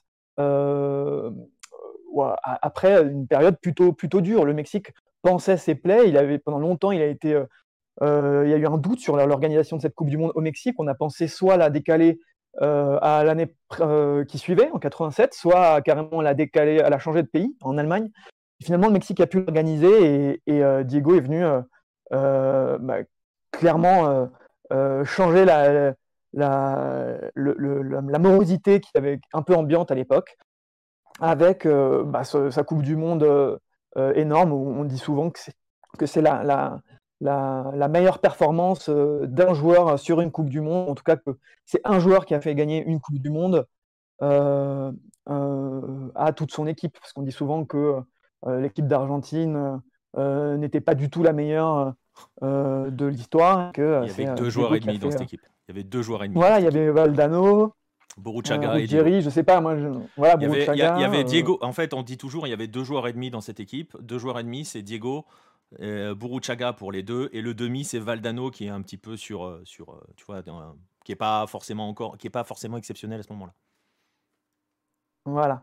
Donc voilà, après, ça permet, ça permet aussi, Diego, il permet finalement, euh, d'une certaine manière, de mettre le, le Mexique sur la carte. Il y avait eu la Coupe du Monde 70, mais on peut pas dire qu'elle avait eu la même, euh, le même impact, même si aujourd'hui, avec le tour et le recul, euh, euh, cette Coupe du Monde 70 au Mexique est considérée comme une des plus, des plus grandes en termes de jeu, en termes de spectacle. Euh, dans l'imaginaire des gens, la Coupe du Monde 86 c'est une des premières Coupes du Monde dans un vrai monde globalisé où il y a des visiteurs, des supporters visiteurs, et où la Coupe du Monde est suivie à peu près partout, à peu près partout dans le monde. Et euh, les Mexicains euh, à cette époque sont très attachés euh, à leur à leur stade Azteca. C'est l'un des plus grands stades au monde à l'époque, si ce n'est le plus grand avec avec le Maracana. L'Azteca peut quand même accueillir 120 000 personnes. Enfin, c'est juste démentiel. Et ils sont très attachés à ce, stade-là. Diego va d'abord jouer au stade olympique de Mexico, un autre stade historique du pays, puis à Puebla, mais c'est vraiment à, à, l'Azteca que, que, Diego va, enfin Diego va, va transformer l'Azteca comme son jardin. Et, euh, et euh, si euh, par exemple au début on pouvait pas forcément dire que les Argentins étaient les favoris du, du, du Mexique, euh, pendant ce match face à, face, euh, face à l'Angleterre, euh, lorsqu'il marque son but de la main, puis marque euh, son but légendaire euh, en traversant tout le terrain, euh, clairement, on peut dire que là, il s'est mis les Mexicains dans la poche. Euh, moi, j'aime bien un parallèle. euh, j'aime bien faire un parallèle qui parle souvent du fait que les Mexicains, ils ont aussi un petit peu ce côté euh, vicelard dans la société, en tout cas, parce que tu es dans un pays extrêmement corrompu, tu es dans un pays qui a extrêmement souffert depuis la période de la conquête des Aztèques par, l'Espagne, les, les différents régimes qu'il y a eu et, les, dernières périodes politiques euh, qu'il y, avait à, ce- moment-là. Et, euh, et donc, je pense que beaucoup de Mexicains se sont euh, sentis concernés par ce but de la main et ce but euh, également où il dribble tout le monde, où c'était plus ou moins une façon de, finalement de dribbler le destin, ou en tout cas de dribbler les difficultés de la vie. Et les Mexicains l'ont pris de cette manière. Et ensuite, il y a, ce sacre à l'Azteca où, il est porté en, triomphe et où les, euh, les Mexicains ont célébré la victoire, euh, la victoire de l'Argentine. Donc Et- voilà un peu à peu près le on- l'héritage que Maradona a laissé euh, au Mexique et notamment à l'Azteca qui, qui est, euh, on va dire, euh, connu globalement pour ce match-là. Même si ça reste un match, un stade mythique pour euh, les Mexicains et pour le club América ou le Cruz Azul, euh, mondialement, le- l'Azteca reste un- le, le stade connu pour le doublé de Diego. Et, pour beaucoup, je pense, dès, qu'on entend le mot Mexique euh, associé au football, on pense rapidement à, Maradona et ce, but. Donc il y a, une véritable, un véritable lien entre les deux. Et, euh, et justement, ce lien, il va, il va perdurer encore, puisque, puisque Maradona, ben, ben, il va revenir au Mexique. Il va, il va débarquer du côté de, Sinaloa avec les Dorados, en deuxième division. Euh, donc sans forcément rentrer dans le détail de la signature et des, des conditions de son arrivée. Enfin, je, Est-ce que tu peux nous raconter, euh, toi qui étais sur place justement, euh, l'impact de cette arrivée dans, dans, le Mexique, euh, dans, le football, mais dans le Mexique en général, et, sa présence à, Sinaloa avec les Dorados, ça, ça représente quoi? Bah, déjà, tu parles des, conditions, évidemment, on ne les connaît pas vraiment, mais quand, tu, dans l'après-carrière, Diego, on connaît les scandales, on sait, on, sait euh, ce dont on a parlé sur lui, sa consommation de cocaïne, etc. Et directement, le lien est fait avec le Sinaloa.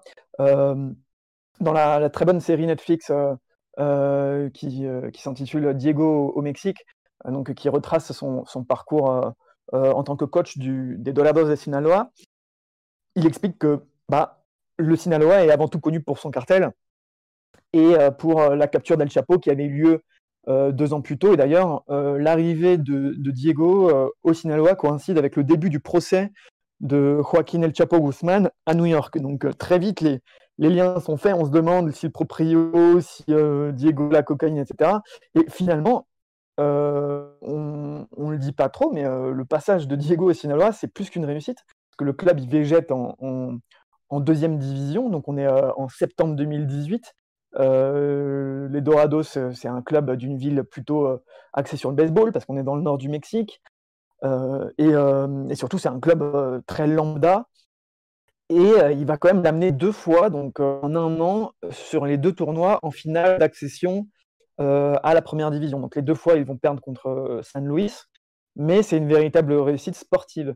moi, ce que j'en retiens culturellement, finalement, en fait, ce qui se passe, c'est que tous les, euh, on va dire, les quarantenaires euh, mexicains euh, ont l'impression qu'ils vont pouvoir revivre une certaine partie de leur enfance. ils repensent directement à 86, et c'est ce qui se passe dans tous les stades.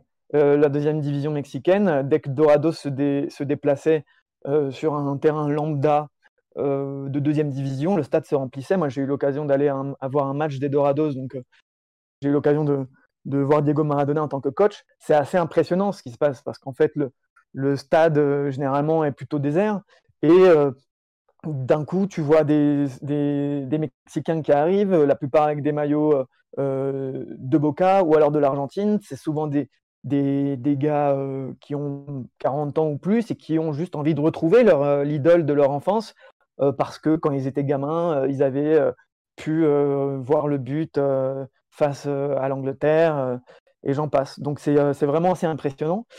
Et parce qu'en fait, le stade, il est acquis à la cause de Diego. Les gens n'ont Dieu que pour lui. J'étais allé voir ce match entre Zacatepec, qui est une petite ville à, 2000, deux heures de, Mexico, et les Dorados. les gens ne regardaient pas le match du tout. les gens regardaient en direction du banc et attendaient juste que Diego se lève et là, c'était l'acclamation euh, du public. Alors, on a vu d'autres scènes, hein, parce que par exemple, lorsque ça joue les playoffs euh, en deuxième division, puis la finale, euh, quand même, les, supporters adverses s'en donnent un cœur joie pour. ils veulent se payer Diego, hein, vraiment. D'ailleurs, ça finit un peu en eau de boudin, hein, son, époque, son, passage à, Dorados, puisque après la deuxième finale perdue face à San Luis, il se fait exclure parce qu'il vient insulter les, les supporters, etc. Mais en tout cas, il est vraiment venu euh, bah, en fait donner le sourire à une région qui est plutôt sinistrée. Euh, le Sinaloa, c'est une des régions euh, les plus dangereuses du Mexique. c'est pas rare d'entendre des coups de feu dans la rue. la présence des cartels est très importante. Donc, en fait, après l'interrogation qui était de se demander qu'est-ce que venait foutre Diego dans une région comme celle-ci, qui plus est son passé avec, avec la drogue, ce qui, ce qui s'est passé, c'était vraiment assez impressionnant. Le, l'engouement qui a pu se qui a pu se développer euh, avec son passage. Et sans oublier le, côté sportif où finalement euh, sportivement il me semble que c'est peut-être le meilleur passage de Diego Maradona sur un banc. Parce que bah, il faut le dire si c'était un superbe joueur euh, Diego Maradona n'a pas été un grand entraîneur et il n'a pas réussi à, motiver ses équipes autrement que par son aura. Parce que c'était assez compliqué lorsqu'il prenait les rênes d'une équipe sur un banc. Donc voilà un peu son impact plus récent voilà, il, est resté un an euh, à Sinaloa, assez pour que ces, personnes qui avaient connu euh, le Diego revoyaient un petit peu, se revoyaient un petit peu enfant en fait.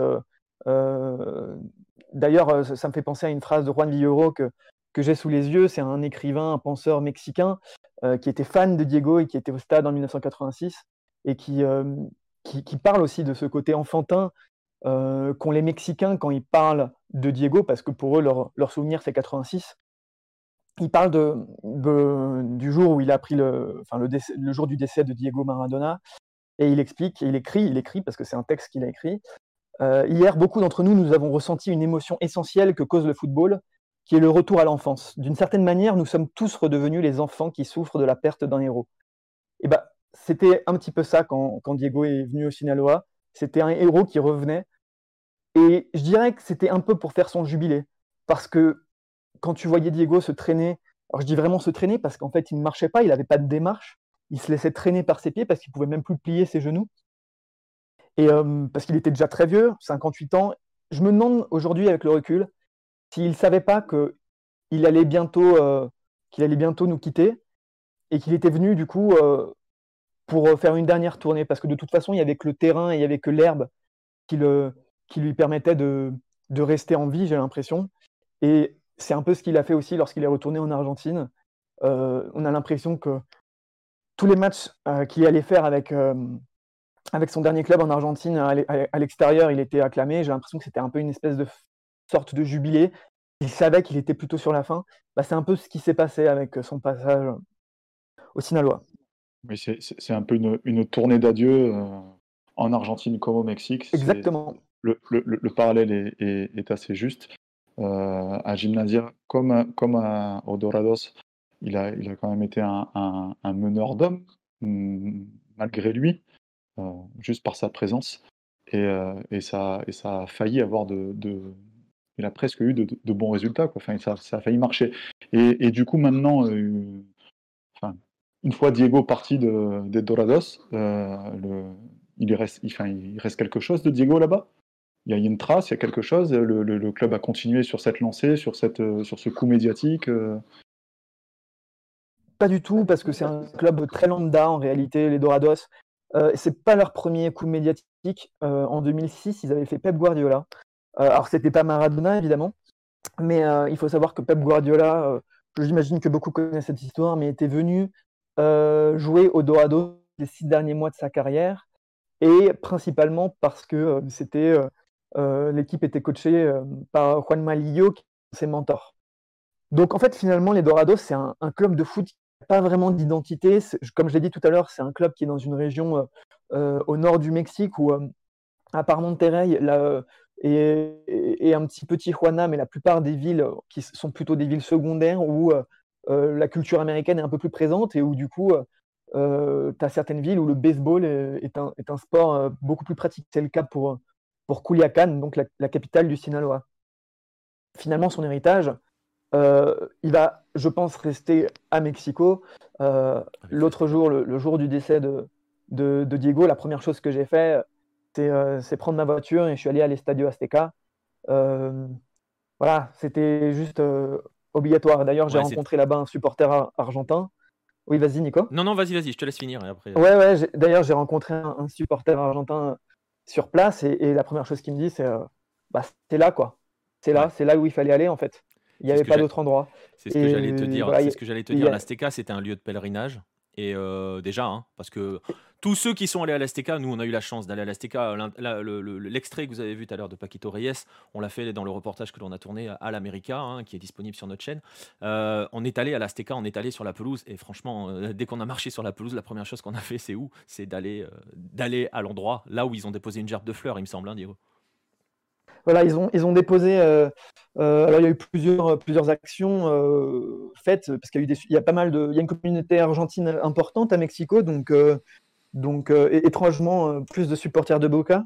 Est-ce que c'est une coïncidence? Je pense pas. et, et, du coup, ils sont venus déposer des fleurs, dont une gerbe. Il me semble que la gerbe, ce sont des supporters qui sont venus la déposer devant le club et, et le, les gérants de l'Azteca, parce que euh, enfin, c'est une entreprise, on va dire, l'Azteca, mmh. euh, ont porté la gerbe et l'ont placé dans la surface de réparation, à peu près au point de penalty, là où il a euh, fait sa main, du, la main de Dieu dans, la surface de réparation. Et de toute façon, avant cela, l'Azteca, qui est quand même, c'est quand même un lieu assez mythique, il y a une atmosphère particulière quand, quand on arrive devant le colosse de, le colosse de Sainte-Ursule. Il est, il, est, il, est, surnommé à cause du, du nom du quartier. Et il y a plusieurs plaques euh, commémorative pour des joueurs de l'América, évidemment, qui est le, plus grand club du Mexique.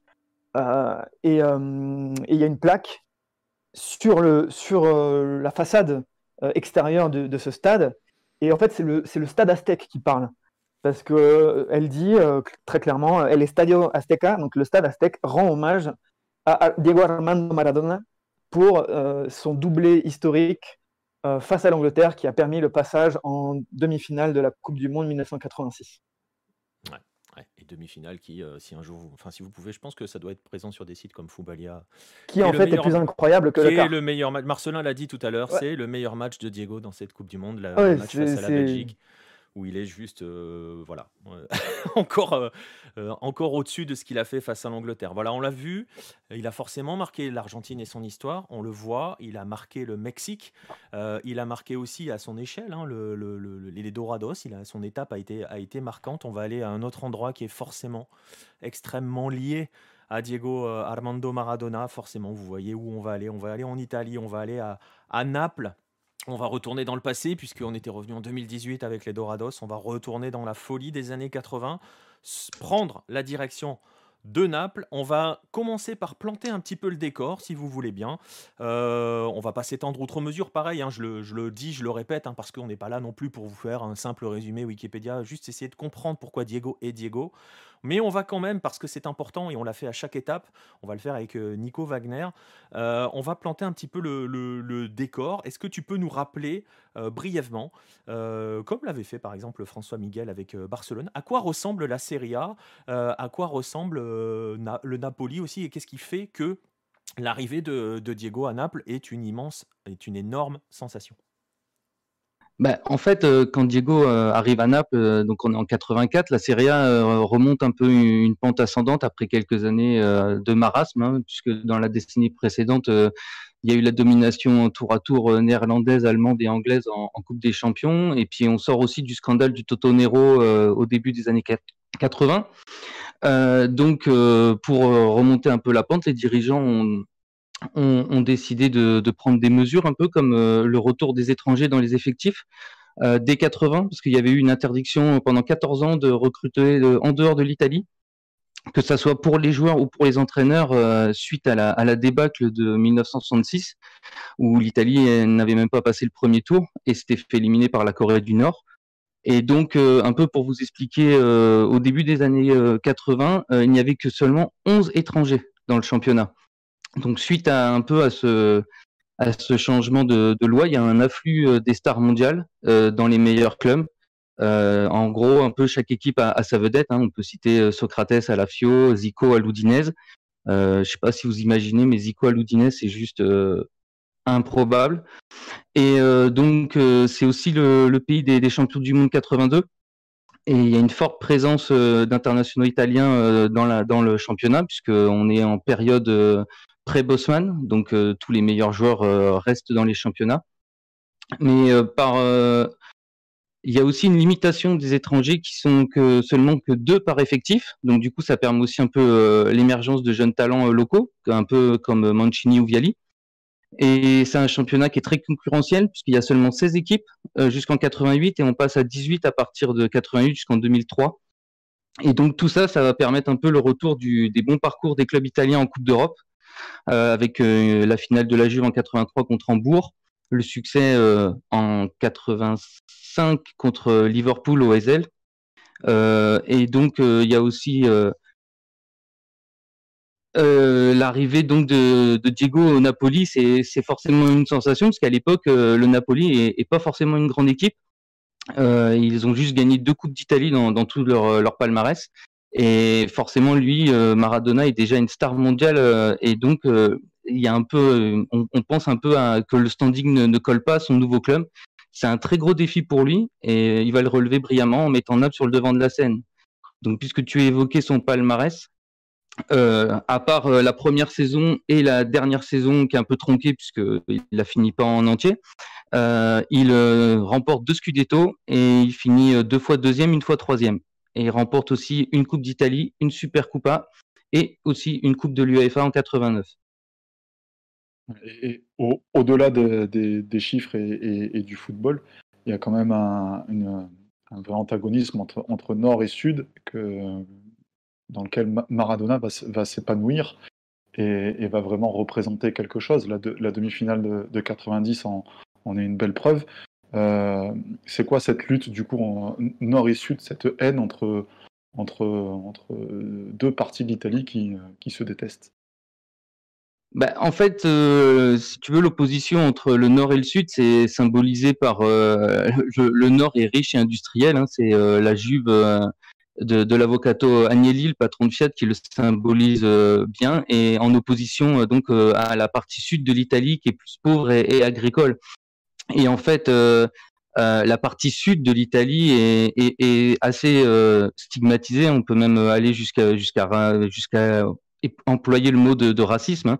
Euh, puisque euh, les, les, gens du Nord euh, appellent ceux du Sud les terroni, qui sont à peu près les, les, cutéreux, quoi. Hein. et donc finalement, le, le, succès de, de, Diego à Naples a permis à, à, tous ces gens de, de retrouver un peu un, un, sentiment de fierté. Euh, parce que ils sont ils sont souvent oubliés, dénigrés par les puissants du Nord, hein, les, industriels et, toutes la, partie euh, du nord de l'Italie qui est, très riche et, donc euh, euh, toutes ces victoires de, Diego au Napoli, c'est aussi pour ça que 30 ans après son départ de, Naples, il est encore vénéré, comme on a pu le voir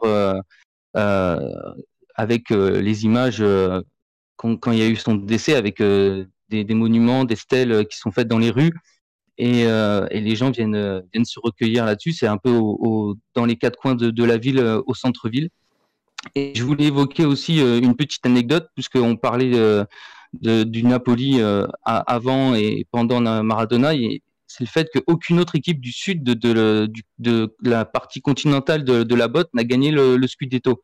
Depuis la création de, la Serie A en, 80, en 1898, et quand depuis qu'ils sont passés en, phase de groupe unique en 1929. Donc ça marque aussi euh, euh, le, un peu l'importance de, son passage euh, en campagne.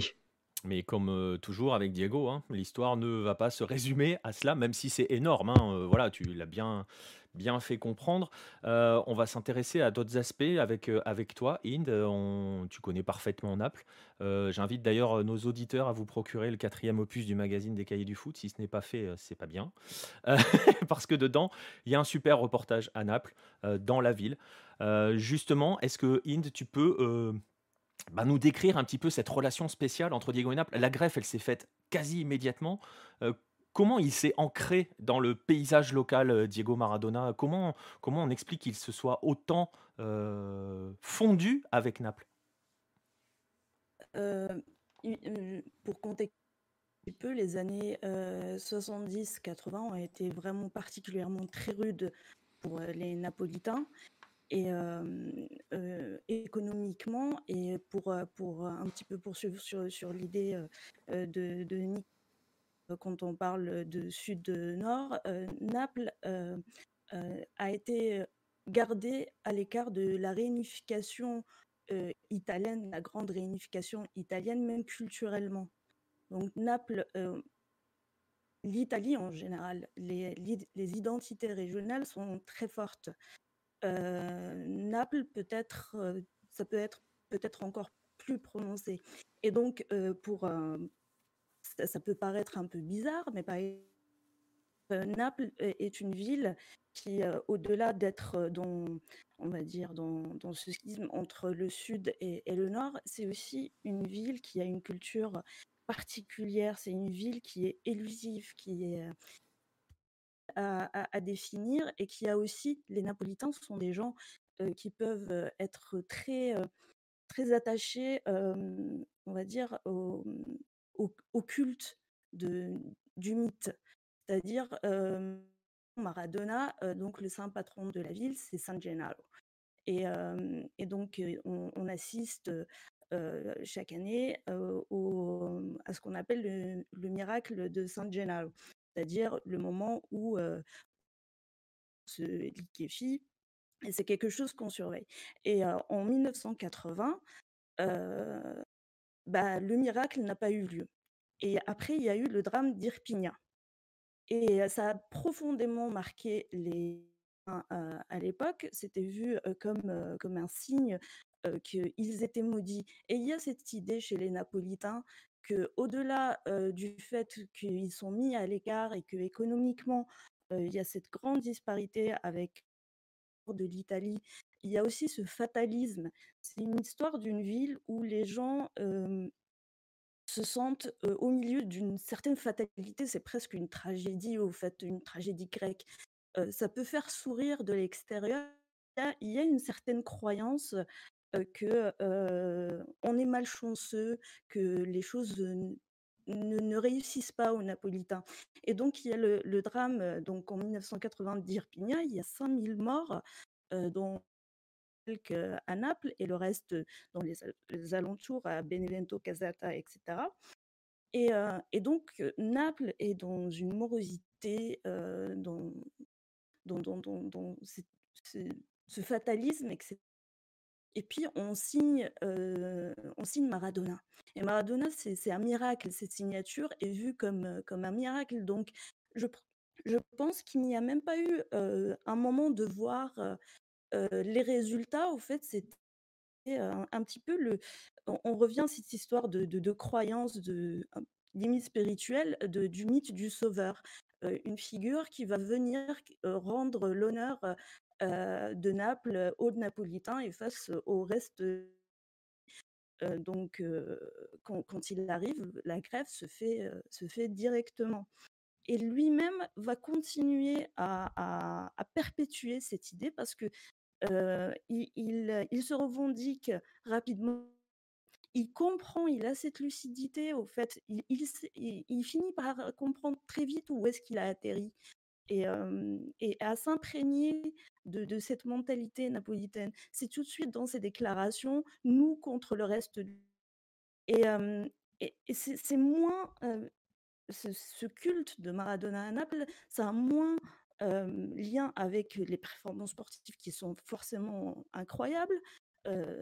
Ça- ça joue forcément, mais par exemple, du premier Scudetto, il y avait, d'autres, il y avait d'autres joueurs phénoménaux aussi sur, sur- le terrain. Il n'y avait pas que Maradona, mais je pense que s'il s'agissait, par exemple, il y avait Careca, magnifique aussi sur, sur le terrain.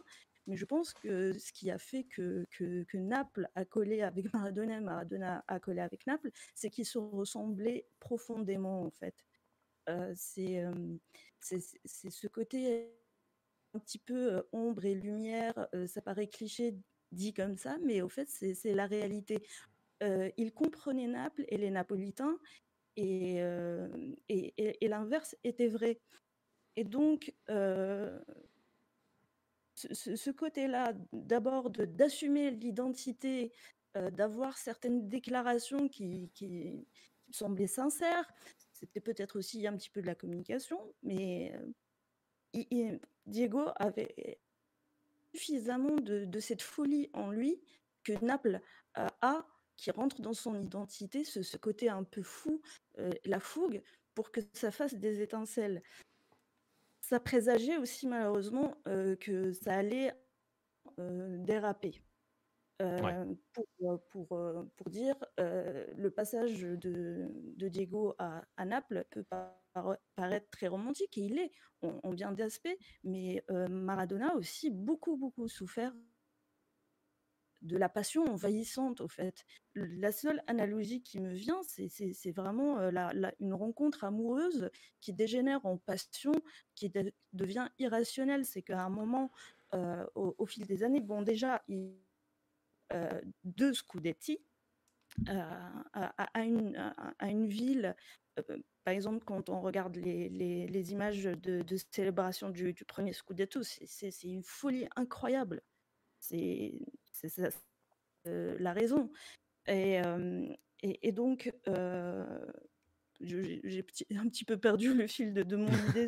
J'étais partie sur, euh, sur Diego, au fait, comment... Ouais, mais tu euh, étais sur l'amour qui était devenu passion. Mais en fait, c'est euh, la, la- j'ai envie de dire, euh, dans toute la démesure qui va avec. Mais au final, c'est la signature de tous les succès de Diego, finalement. C'est ça. Le problème, c'est que euh, vers la fin, bah, ça, ça- ça Ouais. deviendra étouffant.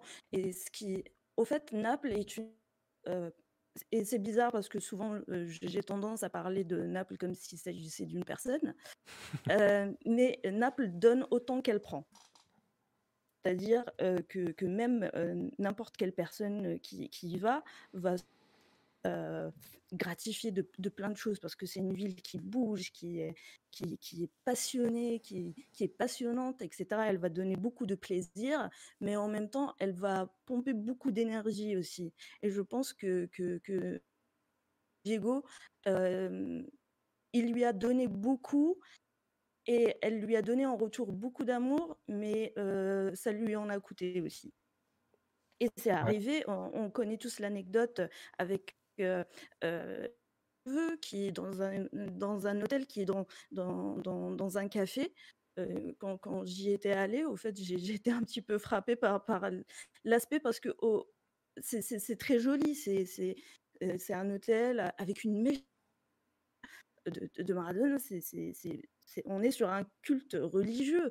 D'ailleurs, il y a une église, maradonienne Mais après, quand on prend un peu de recul, on se dit: «C'est quand même un peu malsain».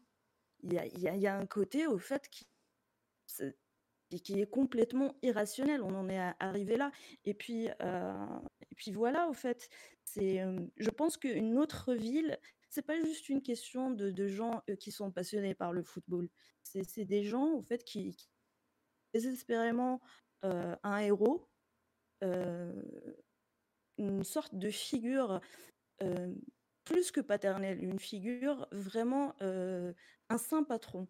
Et aujourd'hui, au fait, heu, même, quand Gattuso a parlé, récemment au sujet de du décès de Diego et De Laurentiis, heu, le président du club, il disait il a même écl éclipsé San Gennaro. Et et c'est quelque chose qui, qui encore aujourd'hui, au fait, va rester. Il y a une transmission et depuis, les gens s'étonnent qu'aujourd'hui, encore, heu, 34 ans après, les Napolitains sont sont sont dans un deuil incroyable et qu'il y a toute cette passion, mais ça ça s'arrêtera jamais parce que, même quand il est parti et avant qu'il parte, bah, ça se passait ça se passait moins bien. On se rappelle les les sifflets, au fait, qu'il a pris. Que beaucoup de Napolitains, regrettent, regrettent ce geste-là. C'est après, il y a eu cette transmission et avec la transmission, continue la construction du mythe. Jusqu'à aujourd'hui, ceux qui n'ont pas pu, le voir, bah, ils ont tous, des histoires. Diego était dans toutes les maisons, son portrait est accroché à côté de celui de la Vierge dans les maisons. C'est c c cette C'est un c'est culte. c'est tellement, transformé en une construction, de de c'est la tradition orale, au fait. Il y a encore beaucoup de traditions orales, à Naples où on se raconte les histoires et petit à petit, petit à petit, ben c'est resté et je pense que ça s'éteindra jamais d'ailleurs. Nico, est-ce que tu peux me Oui. permettre, Heu, heu je t'en prie, vas-y. Pas justement en écoutant Inde, on parle de la démesure de Naples et quand tout à l'heure tu me demandais, heu, pourquoi, heu heu, finalement Maradona et Barcelone ça n'avait pas pris, c'est penser au ce qu'ils appellent le heu, S-E-N-Y, c'est-à-dire le bon sens à Barcelone. C'est un des mots, c'est un des mots qui revient souvent quand, on parle des dirigeants et tout ça. C'est, un peu, voilà, être, être une forme de logique, une forme de rationalité et même quand tu vas à Barcelone, architecturalement, ouais, heu, tu as diagonale et tu as as tout le reste, les pâtés de maison sont tous, heu heu, sont tous impeccables en fait. C'est tout est tout est bien parallèle, tout est bien dessiné et heu, cette forme de c'est peut-être aussi pour ça que que que ça n'a pas pris dans une ville co comme Barcelone qui, même si c'est un port, reste, globalement une ville une ville, rationnelle, ce que n'est définitivement, heu heu, pas Naples, pour on il suffit d'aller une fois à Naples pour comprendre un petit peu, heu, hein, heu, capter, que l'énergie est totalement, différente et que et que voilà et ça te et ne correspondait pas à à Maradona, mais en revanche, cet aspect-là, il a mmh, de de Buenos Aires, il a dû le retrouver, à Naples. Et c'est pour ça que ça a aussi bien pris, que c'est tout de suite senti à l'aise dans cet environnement. C'est tout à fait ça pense vraiment que si Maradona é était, un joueur, heu parce que, heu, finalement, sur cette époque-là, il y a eu de très bons joueurs, au Napoli, ce qui n'était pas le cas. Sa venue a contribué aussi au fait que Napoli s'est constitué, une belle équipe, mais je pense que si Maradona était pas Maradona et qu'il avait pas ce côté un peu, un peu roublard, un peu filou, ce ce qu'on aime bien, c'est un autre phrasé, la part d'ombre, je pense que, ça aurait été peut-être une histoire différente avec Naples. C'est les contrastes. Naples est une ville de contrastes qui, a cité au fait. C'est très difficile de dire ce que, Naples est. au fait, il faut y être et, euh, on ne peut pas l'expliquer. C'est des choses qu'on ressent quand, on voit les Napolitains, quand on marche dans les parle aux gens. Et, euh, et ils parlent, ils parlent, euh, les Napolitains parlent de Naples avec les mêmes mots qu'ils utilisent pour parler de, pour parler de Diego. Et donc, je pense que si c'était pas Diego et si c'était pas Naples, bah ouais, l'histoire. Ouais, bah écoute. Voilà, on voit en tout cas qu'il a, il a marqué, on voit des traits communs qui se dégagent, et effectivement, comme le disait euh, François Miguel, des traits que l'on ne retrouvait pas à Barcelone. Alors voilà, on a évoqué les histoires qu'il a changées, les villes qu'il a changées, les croyances qu'il a suscitées, euh, parce que pour Naples, hein, Inde vient de vous l'expliquer, c'est un culte plus que euh, c'est une mythologie maintenant, euh, Maradona. L'église maradonienne n'est pas à Naples, mais voilà, hein, elle est, elle est, elle est la culte, le culte de Diego est présent. On va, on va maintenant aborder un petit peu sa relation avec les, avec les autres, avec certains pays, avec ses adversaires, etc. On va commencer par certains pays et on va commencer forcément avec un pays en particulier, parce que quand on parle d'Argentine, bah, forcément, le pays auquel on pense, c'est le Brésil. Euh, Diego a donc une relation particulière hein, avec, avec de nombreux pays. Euh, on était, nous, à la Copa América l'an passé. euh, au Brésil, on l'a vu que c'est Maradona est l'objet de chambrage dans les deux sens. hein. Il y a le, fameux Brasil décimé que siente où l'on parle du but de Diego, euh, du but de Diego, du but de Canigia euh, face au Brésil en 90 sur cette chevauchée folle de Diego et cette passe du droit. Euh, donc voilà, hein, avec dedans la fameuse phrase du Maradona es más grande que Pelé. Je, je, t'avais promis, je t'avais pas promis, mais je savais que je te la ferais, Marcelin. On avait la réponse hein, des Marcelins, des, des des Brésiliens, le lapsus, qui bon était un petit peu moins poli, dirons-nous, mais bon, disons que voilà, le, Maradona est très très présent dans, l'esprit des, Brésiliens, des supporters brésiliens, on va le voir. Mais avant cela, euh, Marcelin, est-ce que euh, euh, comment d'ailleurs, comment l'annonce de, la disparition de, Diego, de son départ, comment cette annonce a été reçue en terre à Oriverde Ça a été un choc dans, tout le pays, comme ça a été dans le monde entier. Mais euh, le lendemain, Maradona était en une de, absolument tous les journaux, ceux qui traitent de sport et, les autres. Euh, Il y a le Correio, par exemple, qui a titré Les dieux ne meurent pas. Et pourtant, le, jour de, la disparition de Diego, il y a eu euh, un accident entre un camion et un bus dans, l'état de São Paulo qui a fait 41 morts. Mais même ce- cet événement été relégué au, second plan. Et les émissions de foot ne, parlaient bah, quasiment que, que de Maradona. Et c'est vrai qu'il bah, y a une rivalité, que ça soit Brésil-Argentine ou euh, Pelé-Maradona. Euh, alors pour les Brésiliens, Pelé reste au-dessus dans, l'imaginaire collectif, il reste le, numéro un, mais ça n'empêche qu'il y, a- un énorme respect euh, pour Maradona et pour euh, bah, la carrière euh, qu'il a accomplie. Euh, Maradona un jeu bah, qui est quand même typiquement argentin, euh, mais le Brésil est un pays aussi où le, le dribble est très important, donc le, joueur euh, Diego est admiré, et puis en plus sa, personnalité plaît quand même, parce que le, Brésil aime aussi ses joueurs euh, un petit peu polémiques ou, qui font le show comme, euh, comme il pouvait le faire. Donc euh, c'est un, joueur euh, très apprécié malgré la, rivalité. Après, c'est vrai qu'il y avait des, provocations entre supporters. Mais j'ai vu sur, sur les réseaux sociaux certains qui, qui demandaient ou au moins qui espéraient que le chant justement Maradona chez Rador cesse d'être chanté. On verra si, si c'est le cas, s'ils font une, autre chanson. Mais euh, mais il y, a, il y a ce respect euh, pour, euh, bah, au Brésil. Et ça a été aussi un, un coup dur bah, pour, les, pour les nombreux joueurs euh, brésiliens qui ont quasiment tous posté euh, un message pour, pour lui rendre hommage. Donc il y a eu Evaristo donc, qui a joué euh, au Barça euh, Real dans, dans les années 50-60. Il y a eu Pelé, Zico, Romario, Ronaldo, Rivaldo, Ronaldinho, Neymar. Ils ont, ils ont quasiment tous euh, mis un message pour, pour rendre hommage à Diego. Nico? Ouais, et pardon, excuse-moi.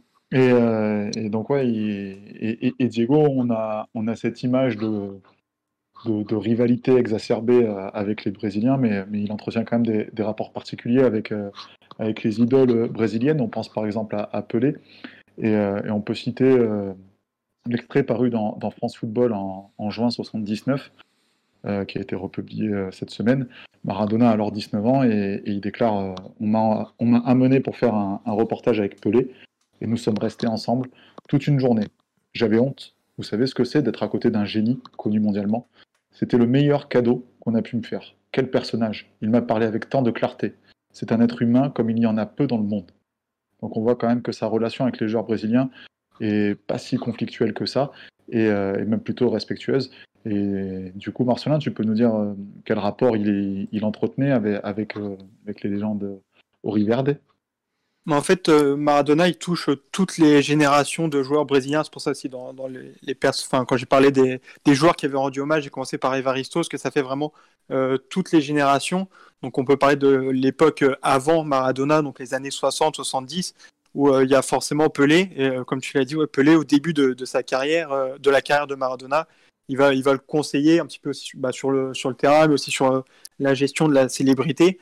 Et Maradona est présenté comme euh, le successeur de, euh, de Pelé et Pelé accepte cette comparaison. Ensuite, bon, il y a, la, rivalité entre les deux avec euh, bah, des, déclarations au fil des années, mais je pense qu'il y a toujours eu bah, le respect, parfois pas toujours, mais en tout cas une, admiration entre les deux et, un attachement par rapport à leur poids dans l'histoire, parce que pendant très longtemps, maintenant, le débat s'est peut-être un peu élargi, mais le numéro 1, le numéro un c'était soit Pelé, euh, soit Maradona, donc c'était vraiment les, deux au-dessus euh, au-dessus du reste. Et il y a toujours eu pour moi cette euh, admiration mutuelle.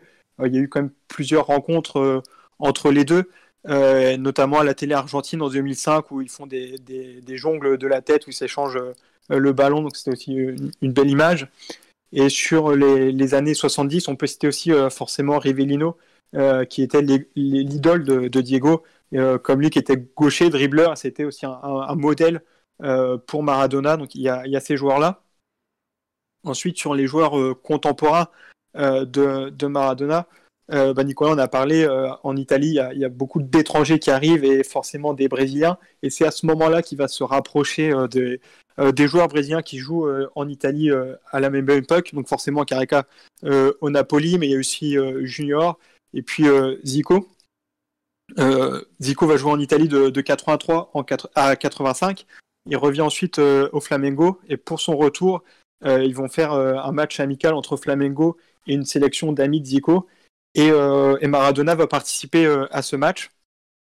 Il revient aussi euh, à Rio en 2005 pour un match de charité qui est organisé annuellement par Zico. Ça, fonctionne encore. Cette année, je crois qu'il n'y aura pas d'édition, mais c'est un événement qui fait tous les ans pour, bah, venir en aide aux personnes dans le besoin. Il l'a créé en 2004 et en 2005, euh, Maradona participe à ce match. Et Zico va lui céder le, le numéro 10, lui il va porter le numéro 4. Et euh, Zico avait déjà cédé son numéro 10 euh, appelé lors d'un match amical euh, avec Flamengo en 79. Mais sinon, je crois qu'il n'y a pas d'autres exemples dans l'histoire où Zico cède son numéro 10. Ça a été soit appelé, soit Maradona. Et puis sur les, autres joueurs qui ont joué à la même époque, on peut citer aussi Renato Gaucho, qui est aujourd'hui entraîneur de, de Grêmio. On l'a vu lors du match contre Guarani. Il dirigeait son équipe avec un maillot de l'Argentine floqué Maradona. Et enfin, euh, Casagrande aussi, qui, euh, qui s'est dit très attristé de, bah, la perte de Diego, euh, puisqu'ils avaient la même dépendance à la cocaïne. Et donc, il a, parlé de, ça aussi, parce que bah, a beaucoup souffert de, cette dépendance. Et du coup, il est, revenu sur ça aussi. Et enfin, on peut parler des, bah, des joueurs après Diego. Donc, soit ceux qui, sont nés, je pense surtout à, à Ronaldo qui est né en 76 ou Ronaldinho qui est né en 80, donc qui ont grandi euh, en regardant Diego. Euh, pour Ronaldo, son idole, ça reste Zico, mais, Diego a aussi euh, été un, modèle, une inspiration. Et c'est pour Ronaldinho où là, je pense que Diego, avec son frère Roberto, les deux ont été les, deux modèles pour Ronaldinho pour qu'il se construise en tant que, joueur. Et même les, joueurs d'aujourd'hui, on le voit par exemple avec Neymar qui connaît aussi très bien l'histoire du foot, qui, qui a mis un, message pour, pour rendre hommage à Diego. Donc même pour les, joueurs actuels, euh, euh, Diego euh, reste un joueur très important pour les Brésiliens. Pour les joueurs, mais, pour les clubs aussi. Parce qu'en en 91, donc quand il est contrôlé positif à la cocaïne, les joueurs de Flamengo, ils jouent un match à, Boca en, Libertadores. Et avant le match, ils vont dévoiler une banderole qui disait Maradona, Flamengo t'aime aujourd'hui et pour toujours. Cette banderole, ensuite, elle va être donnée aux supporters de Boca. Il y en a certains qui disaient que c'était pour se mettre un petit peu la, la bonbonera dans la poche. Je ne sais pas si, si, ça a marché, mais il y avait ce, cet hommage déjà des, des joueurs et de, de Flamengo euh, à Diego. Après, oui, il y a toujours eu les histoires de, de clubs qui ont essayé de, de, le recruter. Donc, il y a Flamengo, il y a eu ensuite euh, Palmeiras et Santos, mais bon, ça, c'est pas euh, ouais. euh, spécifique au Brésil. Mais en tout cas, malgré la rivalité, Maradona est un, un joueur admiré au Brésil. Et il le rendait bien au Brésil aussi, parce qu'il bah, lui fait plusieurs déclarations sur Ronaldinho, qu'il voyait un petit peu comme son, pas son héritier, mais voilà, un joueur qui lui donnait beaucoup de plaisir à voir sur le terrain. Et puis a, il a participé aussi à, à, quelques, quelques fois au carnaval. Donc il y avait un lien entre, entre Maradona et le Brésil. On s'aperçoit au final. Bon, après, le côté respect par tous les joueurs, hein, tu t'aperçois que c'est général, hein, c'est mondial en fait. Ça va assez loin de l'image que certains veulent dégager de, Diego. Hein. Euh, moi, je me souviens avoir participé il y a quelques temps à une émission où il y avait Alain Giresse et Giresse a un, un, voilà, euh, comment dirais-je, insisté sur le respect euh, de Diego pour, tout, pour les autres, pour les joueurs de foot de manière générale. Et du coup, le, retour, c'était que tout le monde respectait extrêmement Diego. Au final, on a l'impression, Marcelin, que la rivalité, bah, elle est surtout alimentée par certains supporters, par les supporters en fait, et que on se demande si finalement il n'y a pas une petite part de jalousie au Brésil de ne pas avoir un équivalent euh, dans le football. D'ailleurs, en parlant d'équivalent possible, au Brésil, on pense immédiatement à Senna. Euh, on a vu des scènes, par exemple, en Argentine avec les rapprochements de, supporters de Boca et de River euh, dans la douleur. On avait vu ce genre de scène au Brésil après, après la disparition d'Ayrton Senna. Est-ce qu'on peut faire un parallèle entre, entre, entre Senna et Diego?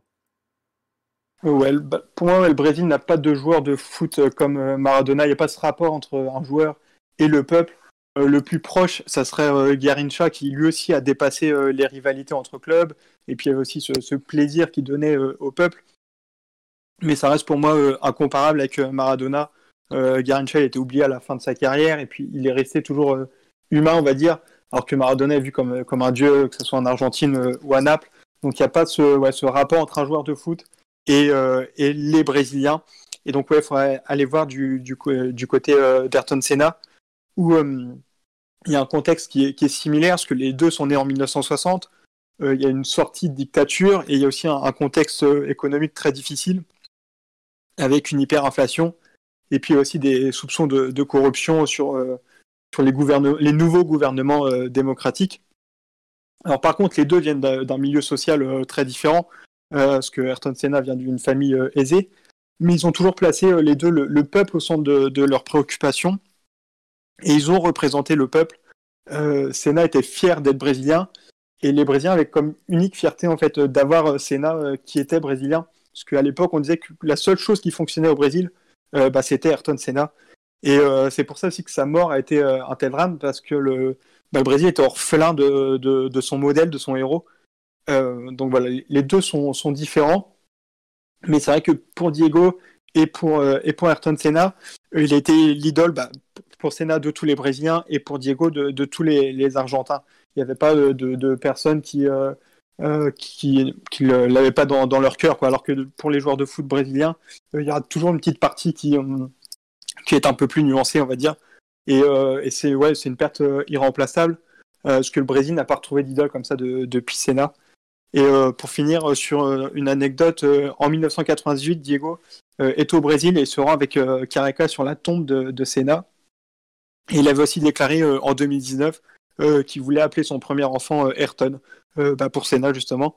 Bon, ça a été une fille, du coup, il l'a pas fait, mais, mais Senna était aussi un, idole, une idole pardon, pour, pour Maradona. Et c'est vrai que s'il faut comparer Maradona à un personnage brésilien, ça peut être que Ayrton Senna. Le, le, le, parallèle, il, est, il, est, assez frappant. Et, euh, euh, si, on, si, vous cherchez euh, sur YouTube les, cérémonies d'hommage pour Senna, vous allez, vite comprendre que, ça se ressemble quand même beaucoup. On a parlé du Brésil, on ne va pas aller si loin que ça, on reste sur le même continent. parce que Diego, forcément, il avait un traitement de faveur quand il, quand, quand il jouait. Et, et ses adversaires s'en donnaient en, à cœur joie. Donc on parle de, rivalité, on va aller, euh, on va aller du côté du Pérou où, euh, Romain justement va. Est-ce que tu peux nous raconter le traitement de faveur mythique, légendaire? Je vous invite à, aller voir sur YouTube le marquage à la culotte. Il a inventé le terme, je pense. Il est dans la culotte même. Le marquage à la culotte de Luis Reina. Une scène devenue une vraie légende au Pérou, Romain. Oui, c'est exactement ça. En fait, ben, au Pérou, il y, a une photo qui, bah, qui sera jamais associée avec, Maradona. et en fait, surtout qui décrit à elle seule le, personnage qu'était Diego.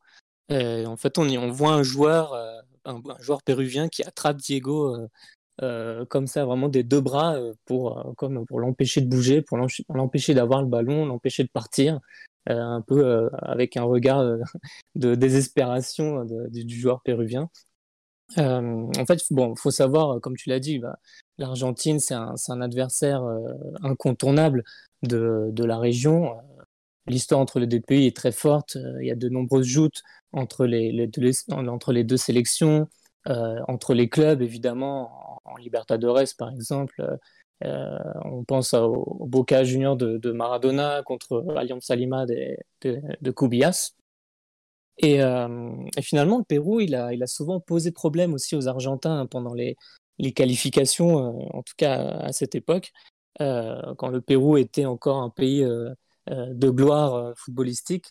Et, par exemple, on pense à, à 69, euh, qui doit être un mauvais souvenir euh, pour les Argentins, puisque euh, le Pérou bah, empêche l'Albiceleste de, de, disputer le mondial en 70 au Mexique. donc, un pays qui sera plus tard la, la, la, terre de gloire des Argentins d'ailleurs. et le Pérou, c'est pas un, pays qui réussit non plus à, à Maradona. il a affronté trois fois euh, enfin trois matchs euh, officiels euh, Pérou-Argentine avec, avec Maradona. Donc il y a eu deux matchs de qualif pour le mondial 86 et un match de Copa América en 87. Donc finalement, c'est n'est pas énorme comme, match officiel entre, entre les deux sélections. bon, la première fois que Maradona pose le pied au Pérou, c'était quand même en, avec Argentinos en, en 79. Euh, mais c'était pour un, match amical euh, contre la sélection péruvienne. Euh, pour revenir à, 85, je vais surtout parler du, premier des deux matchs de qualif qui a eu lieu à Lima, donc le 23 juin 85, qui est aussi une date, une date clé, une date importante, puisque bah, en fait l'Argentine débarque à Lima dans un, dans, un, dans, un, Pérou en pleine, en pleine crise politique. Euh, en proie au terrorisme. À l'époque, il y avait le, Sentier Lumineux euh, qui, euh, qui essayait vraiment de, renverser le pouvoir par plusieurs exactions, donc assassinat de policiers, coche bombas, voiture à la, bombe piégée. donc l'Argentine débarque comme ça à Lima. et il y avait même aussi une, rumeur d'enlèvement de, bah, de, Diego Maradona par les terroristes.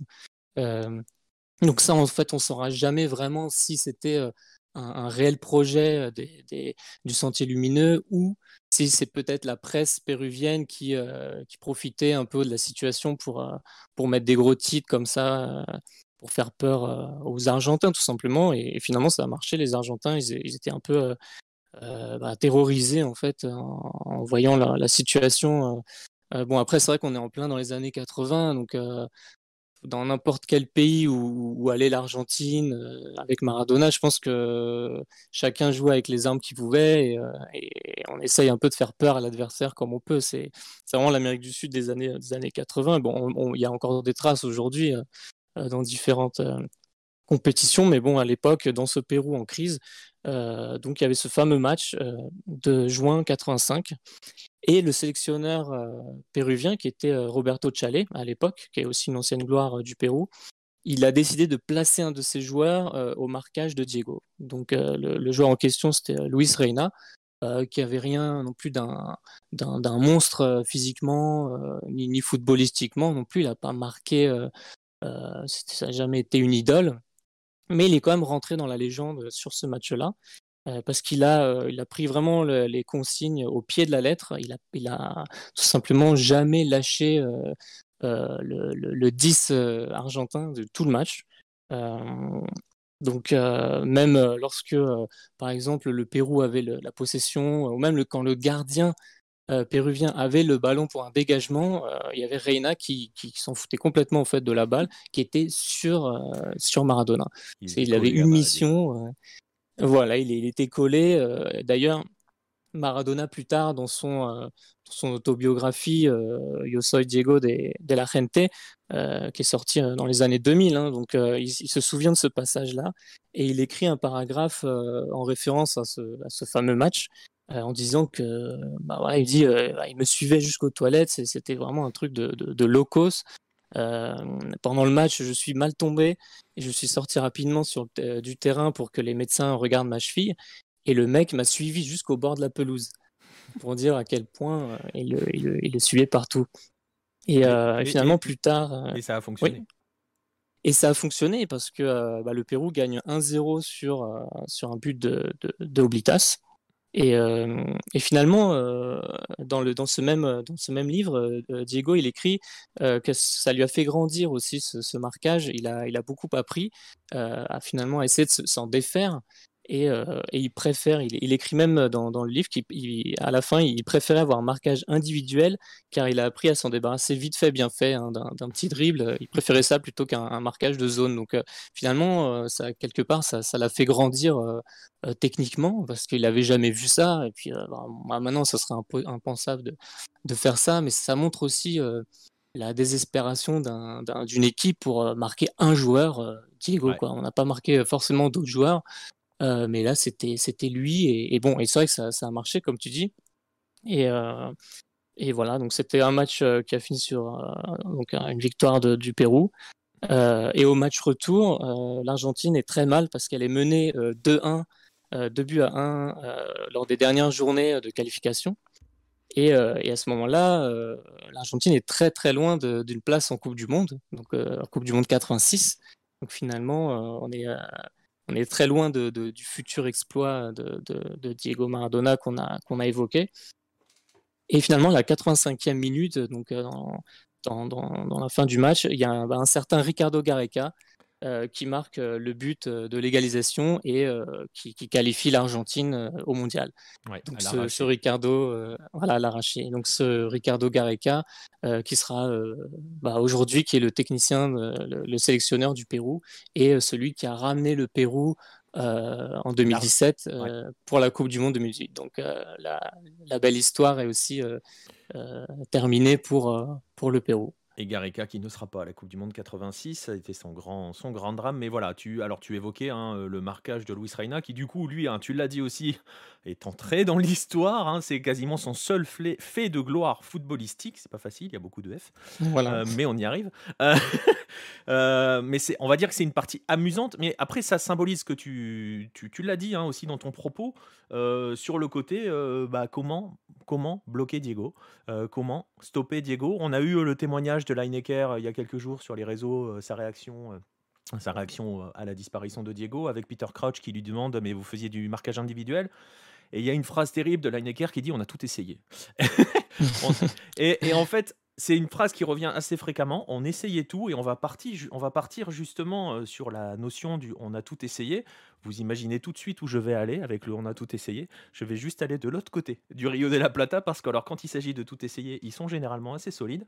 Euh, je dois dire, je, dois dire que voilà, j'évoquais euh, la Coupe du Monde 86 que j'ai vécu. Hein, je l'ai vu ce, match face à l'Uruguay et c'est vrai que c'était marquant le traitement qui était réservé à Diego, c'est-à-dire qu'au bout d'un moment, euh, les Uruguayens semblaient se rendre compte qu'ils n'arriveraient pas à le stopper et que la seule solution, ça allait être de le descendre, tout simplement. C'était assez marquant, hein, même pour un gamin de 10 ans qui comprend pas encore tout hein, euh, euh, du, du, football, enfin qui n'a pas les clés hein, forcément, mais c'était la seule solution et on va en parler, Jérôme. tout à fait. L'Uruguay, avant ce match de 86, c'était déjà un très mauvais souvenir dans la façon dont Diego était, pouvait être traité parfois, et on va remonter euh, au Mundialito de 80. Oui, dans un, dans un, dans un tournoi où l'Argentine ne joue pas l'Uruguay. Euh, mais malgré tout, il va recevoir un traitement un petit peu spécial. Euh, Maradona a très tôt connu un peu la rivalité qui est entre l'Argentine et l'Uruguay. Il fait quelques déplacements d'ailleurs avec les équipes de jeunes, etc., en, Uruguay à la fin des années 70. Et, donc, il revient tout début 81, en, dans sa période où il est entré entre Argentina Junior et Boca, pour jouer la Coupe d'or de la FIFA, le, ce qu'on appelle maintenant communément le Mundialito, qui était une, compétition une compétition organisée en Uruguay pour les 50 ans de la Coupe du Monde de football, avec bah, toutes les équipes qui avaient gagné le championnat du monde de football, sauf l'Angleterre qui avait refusé de venir, parce que c'est les Anglais et qui sont comme ça. Euh, donc l'Argentine bat la, République fédérale d'Allemagne lors du premier match. Et le deuxième match, ils doivent jouer le Brésil. Ils savent qu'ils doivent s'imposer parce que c'est des groupes à trois, un système un petit peu court euh, pour, que la compétition se déroule rapidement. Ils savent qu'ils doivent gagner contre le Brésil, le match ne suffit pas. Et, Maradona va se faire insulter et balancer des boules, des, des, boules de papier et des pierres euh, sur le terrain tout le long du match. Pourquoi? Parce que les Uruguayens, par définition, l'adversaire, disons l'ennemi, est beaucoup plus l'Argentin que le Brésilien. Et puis les Uruguayens voulaient grosso modo en finale rejouer les Brésiliens pour refaire une sorte de Maracana 30 ans après, plutôt que de jouer les Argentins. Et, Maradona sort du, terrain à la fin du match. L'Argentine ne gagne pas, fait match nul un partout, malgré un magnifique but de, Maradona, hein, déjà un très beau débordement sur le côté droit du terrain. Euh, et quand il sort du terrain, Maradona est interviewé et il dit, euh, le, journaliste lui demande que l'Argentine a perdu un match mais a gagné la paix, non? Et, Maradona lui répond, euh, je ne crois pas que nous soyons traités, je ne crois pas que nous traitons les Uruguayens en Argentine comme ils nous ont traités ici. il croit que je suis un animal, ils m'ont jeté des pierres. En Uruguay, on ne peut plus venir jamais jouer dans ces conditions. Voilà, l'entraîneur de, de l'Argentine à l'époque, Menotti, s'en prend aussi vivement au commentateur uruguayen, bizarrement de l'époque, Victor Hugo Morales, qu'on retrouvera à d'autres moments de l'histoire, hein, évidemment, comme, on en a déjà parlé, euh, qui était jugé coupable d'avoir par nationalisme justement incité les Uruguayens à, s'en prendre à Maradona. Et puis donc on le disait, hein, il va y avoir euh, donc il y a ce Mundialito qui est un premier, un premier euh, comment dirais-je, moment marquant dans la relation dans la relation Diego-Uruguay. Et puis il va y avoir donc, j'en ai parlé, 1986. Oui, tout à fait. Il va y avoir deux, il y en a même deux. Je vais en rajouter un par rapport aux notes que je t'avais envoyées. Allez, va. Ajoute-en. Puisqu'on va se faire un petit peu plaisir, on va se parler de 1987, euh, puisqu'en 86, donc cinq ans après le Mundialito, euh, là pour le coup, il y a un vrai Argentine-Uruguay. Euh, L'Argentine bat l'Uruguay 1-0 pour se qualifier. Donc pour le match, c'est le match juste avant l'Angleterre, hein, puisque c'est le huitième de finale, le match contre l'Angleterre et le quart et les Uruguayens vont en effet tout essayer. ils vont être violents, même si Maradona dira dans, des interviews après que les Uruguayens ont joué comme des Uruguayens, ce qui n'était pas une insulte, c'est-à-dire qu'il le dit comme ils ont joué dur, mais, sur l'homme, quoi. Grosso modo, il n'y avait pas de, avait pas de violence. Et, Francescoli s'est retourné un moment dans le match vers les défenseurs en leur demandant de mais attrapez-le même par le maillot si vous le devez, parce qu'en effet les défenseurs ne savent pas quoi faire face à Maradona pendant ce match. Il est magnifiquement insaisissable. Euh, bon, bah, il passe entre les gouttes. L'Argentine gagne 1-0 euh, sur un très très bon match de Maradona, mais qui marque pas le but euh, lors de ce match. et donc l'Uruguay est éliminé en huitième. Euh, là, l'Uruguay va avoir une petite revanche, hein, c'est pour ça que j'en parle quand même un petit peu, pour se faire un petit peu plaisir. L'Uruguay va avoir une petite revanche l'année suivante en, privant Maradona d'une performance en Copa América qu'il n'arrivera jamais à obtenir comme, comme un autre fameux Brésilien avant lui, Pelé, puisque l'Uruguay s'impose en 1987 lors de la Copa América en Argentine, grâce à une victoire à 1-0 sur un but d'Antonio Alsamendi. Euh, au stade de River, euh, avec Maradona qui est présent sur le terrain, donc euh, une victoire uruguayenne. Ouais, Ce qu'il y a de rigolo. Vas-y, vas-y, je t'en prie. Non, mais vas-y, parce que j'allais passer sur autre chose, donc vas-y. Si eh ben, pas sur autre chose, je t'en prie, enchaîne. non, mais le commentaire suivant était que euh, ce qui est bizarre, c'est qu'aujourd'hui en Uruguay, ils sont tous unanimes pour saluer l'immense génie, l'immense joueur, et tout le monde, tout le monde salue euh, le, joueur qui était Maradona. Mais il faut pas oublier que voilà, cette unanimité euh, fait pas oublier qu'un grand attaquant comme lui a aussi su être la cible pendant toute sa carrière. que ce soit en Uruguay et sans doute aussi ailleurs, comme, comme les chants dont, on a parlé au Brésil ont, pu peut-être aussi sans doute le montrer. Euh, Maradona sur Internet, c'était une cible, une cible de projectiles, d'insultes euh, et de, de tacles en tout genre, de violence. Et je terminer en citant Galeano, hein, le célèbre auteur uruguayen pour le coup, euh, que le plaisir de faire tomber des encore un, bah oui, je vais, en, je vais en citer deux, trois autres après. Alors préparez-vous les petites oreilles. On rentre dans la partie où voilà, il est passé, il est 23h30, donc on va pouvoir rentrer dans, dans, la partie littérature après. Donc voilà, prenez, prenez le temps, servez-vous un café. Et donc Galeano disait à l'époque euh, que euh, le plaisir de faire tomber des idoles est proportionnel à la, nécessité de les avoir. En Espagne, quand Goicoechea le défenseur euh, basque, le tacle de derrière alors qu'il n'a pas la balle et l'exclut des terrains pour plusieurs mois. Il n'a pas manqué de supporters pour le mettre sur un piédestal. Le coupable de ce meurtre prémédité et tout autour du monde, des gens étaient prêts à célébrer la chute de cet arrogant sudaka, sud-américain, c'est un terme péjoratif en espagnol pour dire sud-américain. Et en fait, voilà, mais c'est aussi, hein, alors euh, on, l'a dit, hein, on l'a vu aussi avec François Miguel tout à l'heure, on l'a vu, vu de manière générale, on l'a dit, c'est quand même aussi le contexte d'une époque. si voilà, ceux qui ont grandi à cette époque-là se souviennent que le football était extrêmement violent. Il était déjà très violent en Argentine dans les années 70, dans les années 80, un petit peu partout dans le monde. Euh, voilà, le foot était quand même aussi assez violent et forcément euh, Diego bah pour parler un peu un peu un peu un peu cash euh, ramassait beaucoup quand même donc, il a pris beaucoup de, de, de, tacles. Ça se voit aussi d'ailleurs dans les, dans les images qu'on peut voir. Hein. On parlait tout à l'heure de YouTube pour voir ses meilleures actions. il y a aussi quelques horreurs sur, les, sur les pires actions. Oui, et, le match, j'évoque le match de l'Uruguay, qui n'est pas forcément le pire, hein, mais c'est vrai qu'au bout d'un moment, on le sent, hein, l'exaspération uruguayenne, et que euh, voilà, au bout d'un moment, ça part, euh, ça part un peu en sucette, hein, côté uruguayen en 86. Euh, il y a des tacles sympathiques quand même. Oui, comme.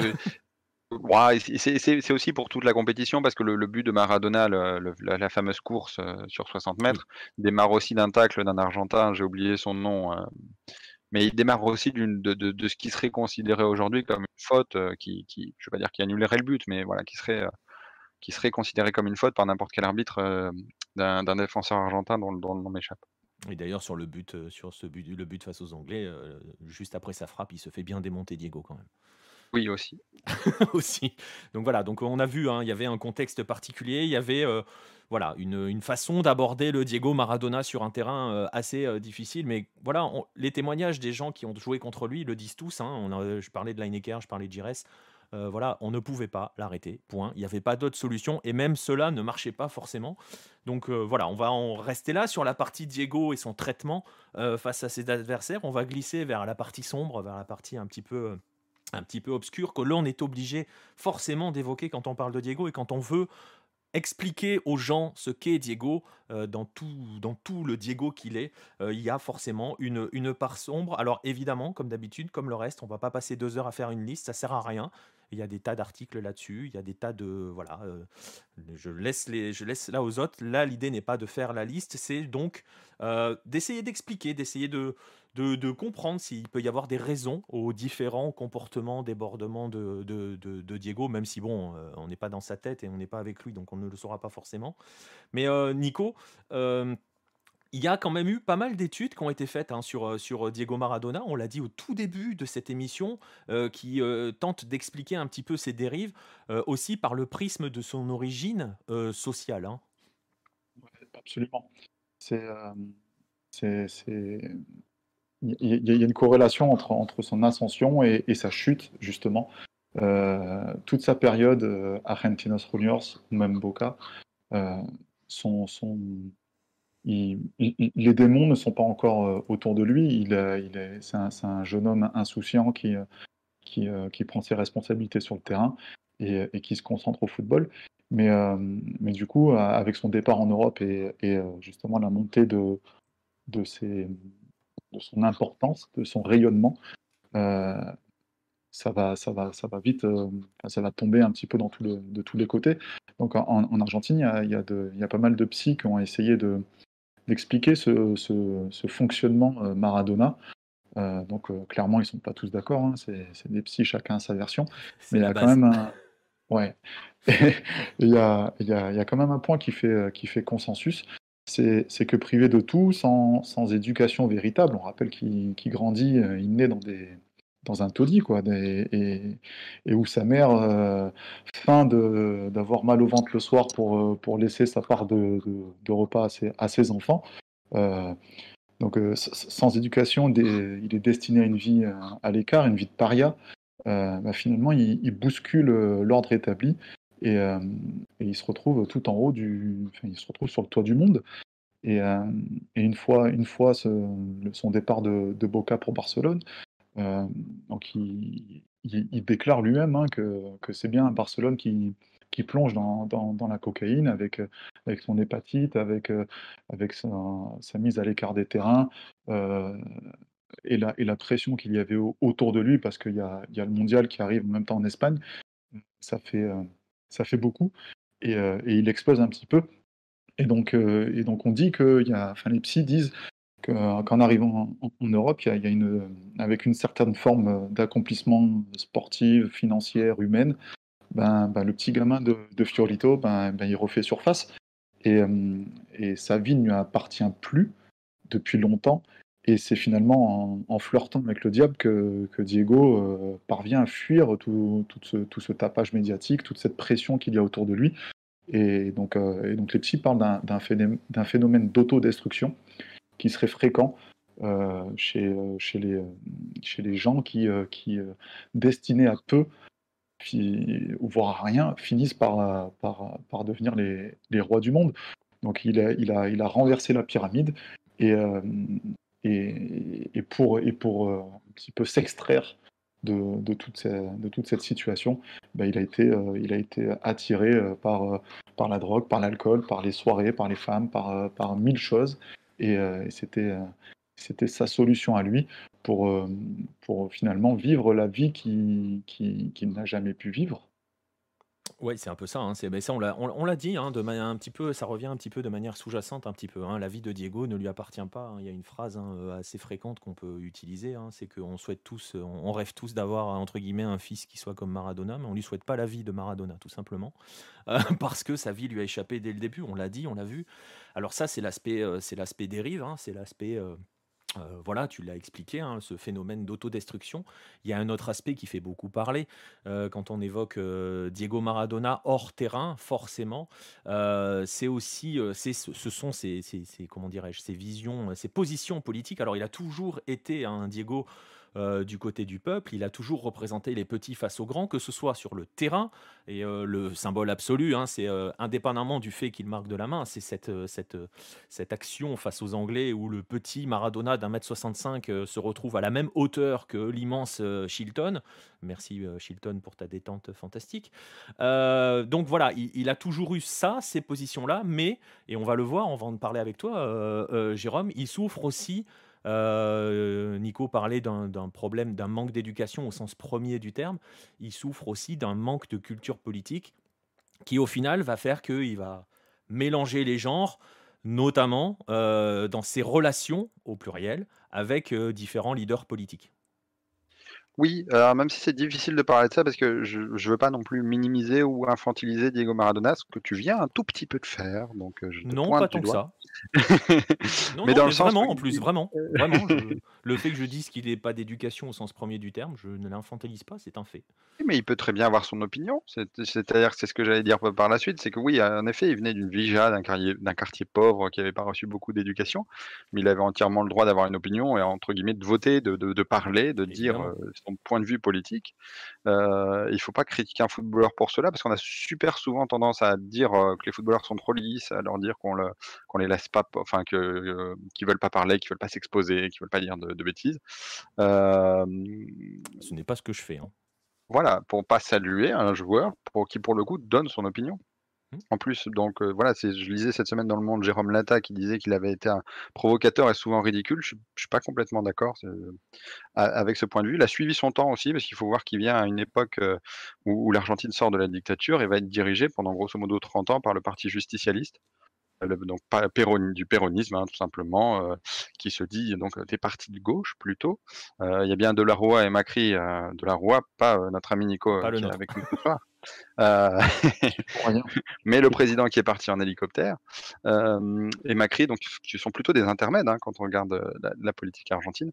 donc ça fait bien des années maintenant que l'Argentine est gouvernée par cette gauche plutôt populiste, assumée, qui est plébiscitée aux élections par les électeurs. Maradona a soutenu d'ailleurs les deux derniers caudichos de, gauche en Argentine, que ce soit Carlos Menem ou Kirchner et son épouse Cristina de, Fernandez de Kirchner, pardon, dans les années 2000. Donc il a toujours soutenu ces candidats qui étaient populistes de gauche, même si c'est compliqué de transposer la politique européenne euh, sur des critères euh, sud-américains. Ça poursuivi au niveau continental d'ailleurs avec ses soutiens aux divers gauches du continent, que ce soit euh, Hugo Chavez au Venezuela ou Fidel Castro en, passant par Evo Morales en Bolivie. C'était commun à la fin des années 90 et durant les années 2000, où il y avait beaucoup de partis de gauche qui s'imposaient en Amérique du Sud, laissant parfois croire à un certain internationalisme sud-américain, une sorte de destin commun. c'est ce qu'ont pu croire notamment Galeano, hein, qui en parle beaucoup dans ses livres, ou certains politiques européens. mais en fait, il n'y a jamais vraiment d'unité hein, en Amérique du Sud. Ce qu'ils ont projeté, c'est plutôt une idée, leur, leur propre idéologie. C'est ce qu'ils ont pu projeter sur ce que confiait Maradona à l'époque. Il existe toujours un fossé entre ces différentes gauches, entre les différents pays, comme on, peut le voir entre l'Argentine, le Chili, évidemment, et les pays du Nord aussi, comme la Colombie, évidemment, euh, ou Cuba. Euh, la présence d'un pseudo-ennemi commun, les États-Unis, n'a pas fonctionné euh, pour cimenter, malgré tout, pour cimenter ces gauches, alors que toutes les sociétés sud-américaines regardent avec un peu de haine, mais surtout beaucoup d'envie le grand voisin du Nord. Euh, tout cela, évidemment, on l'a vu qu'après, c'est-à-dire qu'on le dit, on en discute aujourd'hui, comme quoi les gauches ont échoué à se réunir. Mais en 2000, avec son t-shirt contre George W. Bush, Maradona épouse tout à fait l'air du temps, euh, un temps qui a fini malheureusement par être défait. Euh, c'était son opinion, qui était issue d'une phase un peu populiste dans la politique argentine, et qui rejoint encore une fois tout ce qu'on dit depuis le départ, c'est que c'était un homme du peuple. Donc le message à retenir est que peut-être Maradona a, jamais cherché à être un exemple et à dire pour qui il fallait voter, euh, mais euh, c'était plutôt un symbole, une sorte de quintessence du peuple. parfois, le peuple, comme Maradona d'ailleurs, peut se tromper. Et, alors, c'est comme ça. C'est l'opinion de Maradona était, je, pense, hein, de, mon point de vue, honnête et sincère. Euh, et c'est le plus grand, la plus grande importance entre guillemets qu'on peut lui donner, mmh. parce qu'au final, c'est pas pour ça qu'il restera dans l'histoire. Non, non, mais et je suis, je suis d'accord sur, le, sur ta notion d'exemple. on a entendu certains, certains entraîneurs français expliquant que Diego n'est pas un exemple, mais il n'a jamais été question de faire de Maradona un exemple. Maradona n'a jamais représenté un exemple pour le peuple argentin, même pour le peuple argentin. Il est un référent, mais il n'est pas un exemple. C'est pas la même chose. Il faut bien faire la distinction. les gens, je pense, sont suffisamment assez grands pour voir euh, qu'il n'est pas un, forcément un modèle à suivre partout dans ses imperfections. Les gens ne sont pas prêts à suivre Maradona jusqu'à ses imperfections. On le voit d'ailleurs les dernières années, euh, les différents discours de Diego, euh, qui parfois étaient contradictoires, n'étaient pas forcément très écoutés en Argentine. Donc voilà, donc c'est important que tu le précises à ce moment-là. Évidemment, il peut se tromper, il peut faire des mauvais choix, il peut tout mélanger un petit peu comme beaucoup de monde mélange tout. Euh, c'est pas une critique, hein, voilà, c'est pas non plus. Et c'est un homme argentin, c'est-à-dire que les erreurs qu'il fait sont vraiment représentatif de, du mouvement principal à l'époque. C'est-à-dire qu'on pourrait croire qu'il est en opposition. En fait, non, il, représente vraiment quelque chose qui est courant à l'époque euh, en Argentine. Ouais, on est dans le. Oui, oui, il est, tu l'as dit, il est dans l'air du temps. Euh, de son, il est dans l'air de son époque et il vient du peuple. Il est le peuple. Il se comporte comme le peuple. Voilà tout cela, voilà, on l'a dit, hein, et puis de toute façon, on n'est pas là pour euh, essayer de trouver des excuses ou trouver des jugements ou être c'est pas l'histoire, mais c'est aussi un élément qui permet aussi de définir pourquoi Diego est si important et a autant euh, marqué, touché euh, le peuple argentin, et pas que, hein, parce qu'au final, d'autres peuples se sont reconnus en lui, on l'a vu dans les différents voyages qui l'ont mené aux, différents endroits du monde. On va aborder maintenant euh, l'avant-dernier point de notre émission, euh, celui de la culture et de Diego. Oh, ça va, on est bien, on n'est pas, pas mal dans les temps. Hein. Je pensais, euh, j'avais une durée en tête, on est bien. on est pas bien là? on, est pas mal. donc, on va. Quelqu'un a essayé de parler là. Oui, c'est moi. Vas-y, je t'en prie.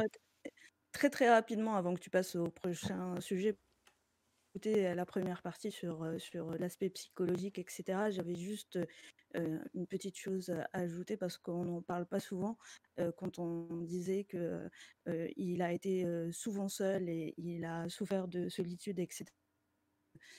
Et il a appartenu un peu à tout le monde et il a très peu finalement appartenu à, sa famille et notamment à ses enfants. Et, son fils qui est resté qui est né à Naples et, donc le, fameux film dont, à, l'époque dont on parlait et qui, est resté à Naples, lui-même a, a, été une victime collatérale de tout ça.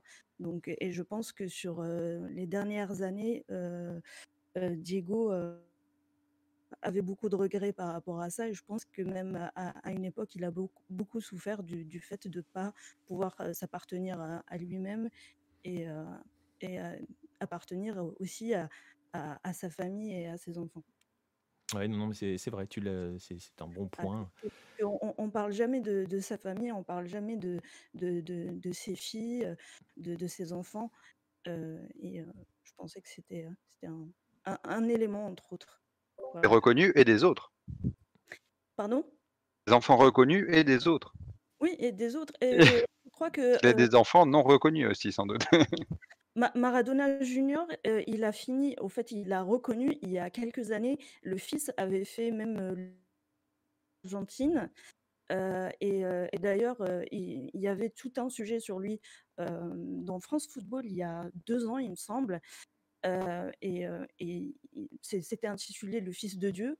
Et, euh, il raconte lui-même était dans, une sorte de dévotion en- envers ce père et euh, il lui en voulait même pas au fait parce que finalement il a, il abandonné et, il a vécu avec sa mère et il était comme tout en fait, il, il vouait le même culte, peut-être encore plus ce, culte à, ce père. Et, euh, et donc, au fait, il avait appris l'espagnol et il avait fait le voyage euh, plusieurs fois jusqu'en Argentine, justement pour, euh, se rapprocher de, son père. Parfois, je trouve ça un peu triste et dommage que, notamment après son décès, on, parle du deuil collectif qu'on a tous, mais on ne parle pas du, du deuil que doit ressentir un petit peu bah, sa famille. Et les, et les scènes qu'on a pu voir euh, justement euh, avant son enterrement, euh, où tous les Argentins se sont réunis à la Casa Rosada, et c'est à l'image de sa vie, même son enterrement, même ses adieux, il, sa famille n'a pas pu les faire comme, comme il l'espérait. Et même ses adieux, ça appartient encore au peuple, et le peuple doit pouvoir le voir. Malgré tout, euh, c'est comme ça depuis qu'il a 12 ans. C'est ça. Donc il, il- il a traversé sa vie euh, euh, sans pouvoir la, la vivre pleinement et, euh, et la- et la- et l'accomplir avec, avec ses proches, avec sa famille. C'est, euh, sa, sa- sa mort ref- reflète vraiment son, toute sa vie en fait. Est-ce que je peux rajouter quelque chose après, les, après Inde Vas-y, je t'en prie. Euh, justement, tu, il me parlait de, de Diego Armando Junior. Et, euh, Claudia aussi était quelqu'un de. L'aventure de Diego Maradona est liée aussi à, à, à- à ce- à celle de Claudia, parce que Claudia c'était la fille d'un taxi, se sont rencontrés quand ils avaient 15-16 ans, et elle aussi elle a dû changer de, complètement de vie, se retrouver euh, euh, notamment à Barcelone, à Naples, avec tout ce que ça a pu comporter, avec euh, la représentation, faire bonne figure, sachant qu'à derrière à la maison, ben, euh, son, son mari euh, découchait tant qu'il pouvait et qu'il se droguait, qu'il picolait, qu'il a eu des enfants illégitimes. Et euh, elle, elle aussi a eu une, a, a une vie où finalement elle s'est, très peu appartenue euh, euh, de la même manière que, de la même manière que, que, que, que Diego au final. Ouais, c'est exactement ça. C'est euh, la vie, de la vie de Diego et la vie de ses- son entourage euh, leur a, ne- leur a été volée. Enfin, leur a. Et est avec lui aussi quand, euh, elle fait, quand il fait la cure euh, euh, chez Castro, je crois que c'est quand c'est vers les années 2000, euh, je- comme ça. Donc a toujours, toujours été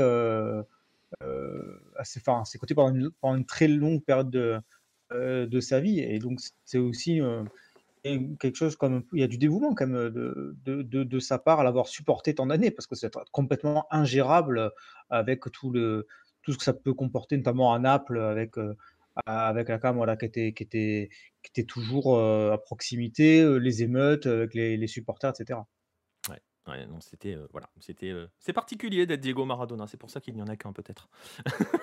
donc, donc voilà. Écoutez, on va, on va, si personne n'a quoi que ce soit à rajouter, on va enchaîner sur donc l'avant-dernier point, celui de la culture justement euh, lié à Diego Maradona. Alors on va pas parler, on parle de culture, pas de culte, donc on n'ira pas euh, jusqu'à euh, l'église maradonienne qui a été évoquée euh, au cours de cette émission, cette église qui a été créée à Rosario, si j'ai bonne mémoire. Bref, on va pas parler de cela, on va pas parler de culte, on va parler de culture. Une chose qui montre aussi l'aura et l'impact de Diego, c'est donc son héritage laissé à la culture, aux arts, dans tous les sens du terme. Et il y a évidemment les arts oraux, hein, si on peut les résumer ainsi, comme ce commentaire mythique de Victor Hugo Morales qui a ouvert euh, cette émission, voilà, qui, est ancrée dans les mémoires collectives. Mais ça va aussi euh, notamment jusqu'à la littérature, parce que contrairement à ce que certains euh, ont déclaré, il n'y a pas que le football en Argentine et en Uruguay, il y a aussi une littérature très riche qui fait de Jérôme la part belle à Diego Armando Maradona. Oui, tout à fait. Euh, on va revenir tout d'abord un petit peu sur Morales parce que l'histoire du commentaire euh, est assez intéressant. Euh, Morales est le même qui commentait donc côté uruguayen le Mondialito en 80. Il s'était déjà pris le bec à l'époque avec Menotti, notamment ce qu'on disait tout à l'heure. Morales quitte l'Uruguay après le Mondialito parce qu'il est menacé par la dictature, pour des épisodes qu'on a déjà commentés d'ailleurs sur le carnet opposé, dans le numéro 1 du magazine. Et donc il s'en va commenter de l'autre côté, sur l'autre rive, en Argentine. Euh, il devient rapidement une star et c'est lui qui, commence qui commente donc les matchs de la sélection, alors que Menotti n'est plus l'entraîneur de l'Argentine, mais il s'en prend déjà un petit peu à la préparation en 86 en surnommant en utilisant à nouveau le terme pour une interview à El Grafico, le terme de barilletté, qui avait été déjà utilisé en 76, comme c'est 76 hein, a priori. Dans l'article, de, de Pagani qui, euh, s'appelle le, titre de l'album, le, de, le titre de l'album, le titre de l'article, c'est euh, euh, El Sueño des Barilletés. Voilà. Les barilletés un terme bon, compliqué à, traduire, mais plutôt donc cerf-volant, un objet dans le ciel. parce que ça peut aussi être traduit par comète, qui sont des, des traductions vraiment spécifiques à l'Argentine, pour le coup, parce que vous poserez la question, je ne vais pas l'indigence de demander à, François Migol, mais c'est vraiment des termes qui sont utilisés là-bas. En, en, Espagne, ça a une signification complètement différente donc, ça reprend donc l'article de 76. Menotti pense, le, dit à l'époque plutôt dans un terme péjoratif en disant que Maradona n'a pas vraiment de direction, il va un petit peu dans tous les sens et il s'achète des Rolls-Royce, donc il a perdu le sens des réalités. Morales entend ça, il est toujours aussi en bisbille donc avec Menotti et il s'en souvient quelques, mois plus tard quand il doit commenter les matchs contre l'Argentine, il commence à dire tenez regardez ce fameux cerf-volant en parlant de Maradona en le disant lui dans un côté positif pour se moquer de Menotti. quand, Maradona effectue la fameuse action contre l'Angleterre, Morales commande donc qu'on pourrait traduire par cerf-volant venu de l'espace, euh, et cosmico. De quelle planète es-tu venu pour laisser sur le chemin tant d'anglais pour que le pays soit un point fermé en criant l'Argentine? Donc l'action fait rentrer Maradona et Morales euh, dans la légende, parce que c'est l'un des commentaires les plus connus pour le coup, euh, que, même à l'étranger on, connaît euh, pour cette action. et, Morales reconnaîtra bien plus tard, évidemment, avoir voulu faire référence à Menotti et avoir voulu se moquer de, de, l'ancien entraîneur de l'Argentine, qui n'est pas non plus d'ailleurs très aimé de Maradona euh, lui-même. Euh, il y a beaucoup d'autres exemples, ça c'était pour la partie orale. On peut aussi noter d'ailleurs qu'il y a aussi beaucoup de chansons hein, euh, qui ont été faites sur, sur Maradona. On une à la fin. Voilà, qu'on entendra sans doute à la fin. Los Piojos, même Manu Chao en a fait une dans son album en 2005. Maradona est aussi très cité dans la, dans la littérature.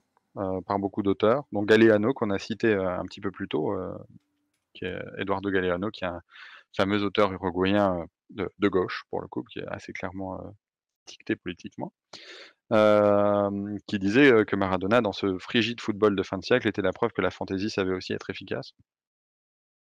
on peut aussi citer l'Uruguayen Benedetti, Mario Benedetti, qui a écrit que le but contre l'Angleterre était un effet divin, comme l'avait qualifié Diego, car c'est justement jusqu'à maintenant, pardon, la seule preuve fiable de l'existence de Dieu. Euh, Benedetti qui a aussi écrit un poème sur Maradona qui s'appelle Hoy tu tiempo es real, euh, qui a été repris beaucoup dans, euh, depuis le décès de, de, Maradona, notamment en une du, journal du quotidien de, du supplément sportif Gara que, que, vous pouvez voir sur YouTube si vous avez l'image, logiquement. Et dans le poème, Benedetti dit, et, et bah, tu aurais dû, et on vous le mettra, on, vous le mettra parce que la une est très belle euh, avec le drapeau sur, euh, sur Maradona. On, on, la met, on trouvera un endroit pour la mettre quelque part. Et bref, dans son poème-là, Benedetti dit L'espérance qui t'entoure, c'est déjà sa grandeur, et pour cela, personne ne pourra la détruire, et tu ne seras jamais ni seul ni étranger nulle part. Tu auras ta propre vie et ta propre mort. Une autre année est passée, et une autre année tu as gagné sur tes tombes, sur tes ombres, pardon. Alléluia. D'autres donc il y a d'autres auteurs qui en ont parlé, notamment en Argentine, pour en citer un Argentin, euh, un auteur que j'aime beaucoup, dont on a aussi déjà parlé euh, sur le lucarne opposé, qui s'appelle Eduardo Saccheri, euh, ou Saccheri si vous le prononcez à l'italienne, mais là ce sera tout un débat. et donc qui, Un qui débat parle qu'on a eu un avec Nico, je te coupe deux secondes, un, un débat que l'on a eu avec Nico et on dit Sacheri parce qu'il n'y a qu'un seul C. Oui, et en et et et en même bon, ouais, bref. Tout à fait, tu as raison. Donc c'est pour ça que j'ai commencé par Sacheri parce que je savais que ça te ferait plaisir. Heu, donc hem et Sacheri donc parle d'une dette, heu, qu'il a une dette éternelle envers Maradona qu'il ne pourra jamais payer. Heu et je ne sais pas si tu veux que je lise une version, de je sais pas si tu veux que Nico, je me lance sur une petite version, du texte maintenant ou si je la garde pour plus tard? Eh ben écoute, soit, pour soit on l'a fait maintenant et ensuite on enchaîne sur, euh, on va, on va revenir, euh, on va revenir discuter avec Inde ou si tu sens que on peut y aller là, vas-y maintenant. Et on, Eh ben, en on- on fait, j'avais prévu d'y revenir après, juste après Inde, mais on peut le faire avant, comme ça, euh, tu vas me dire, on est dans la continuité. Vas-y, tu peux y aller.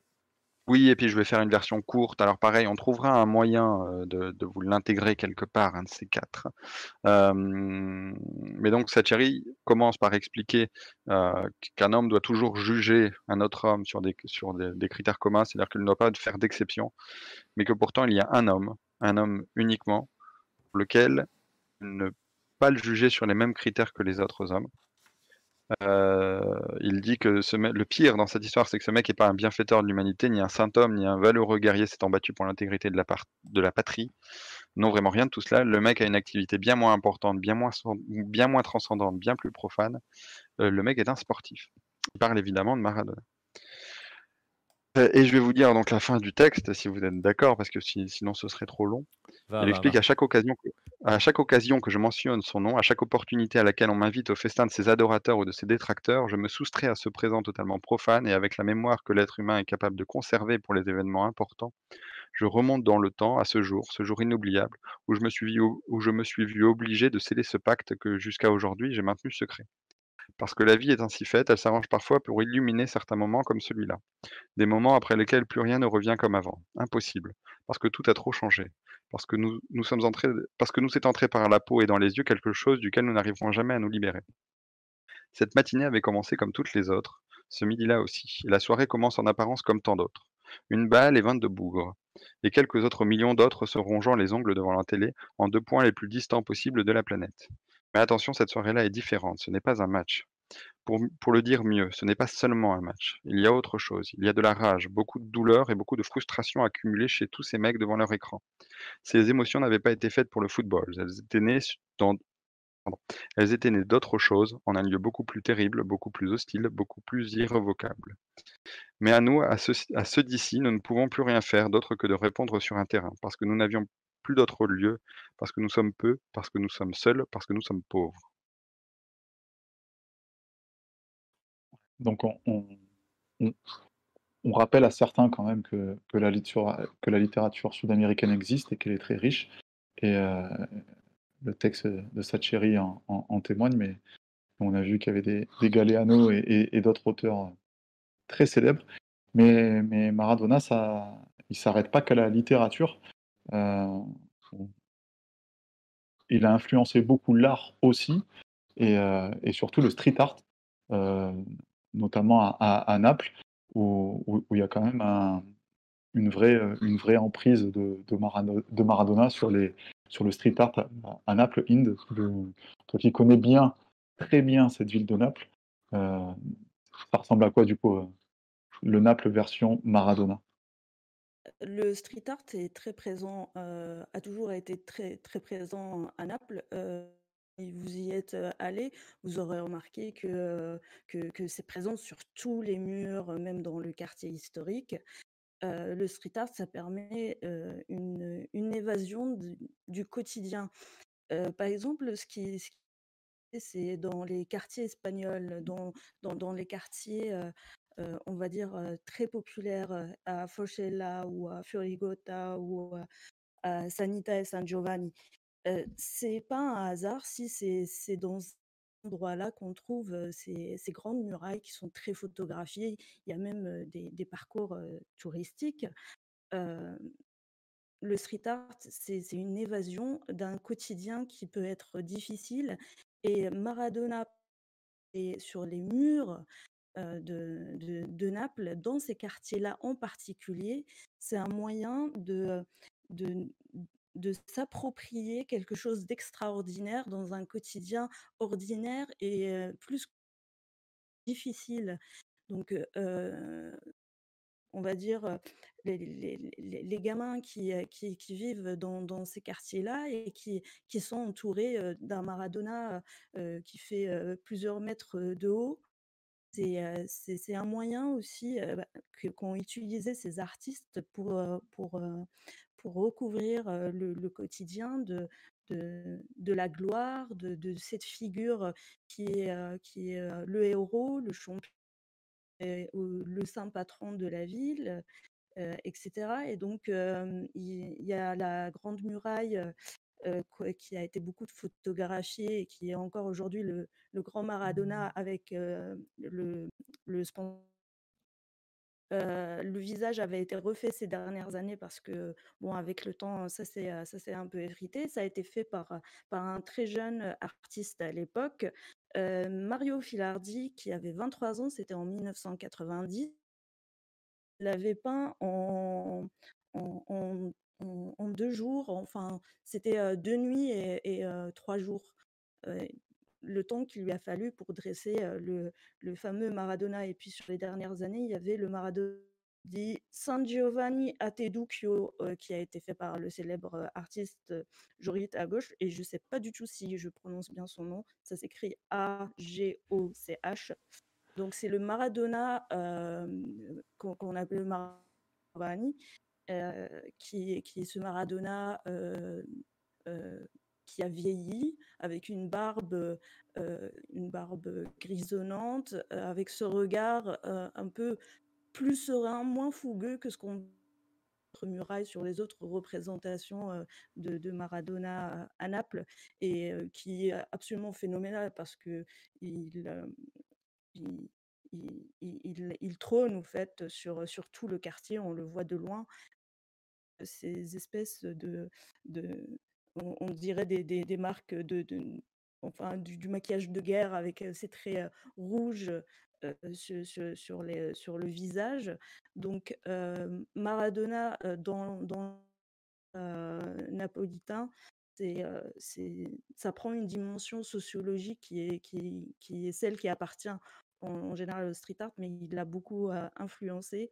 Et, parfois, au fait, on, oublie parce que beaucoup de touristes, et je disais, il y a des parcours touristiques parce que en plus, dans les quartiers espagnols, les murailles sont, vraiment indiquées avec des panneaux, comme s'il s'agissait bah, d'un musée, d'un monument.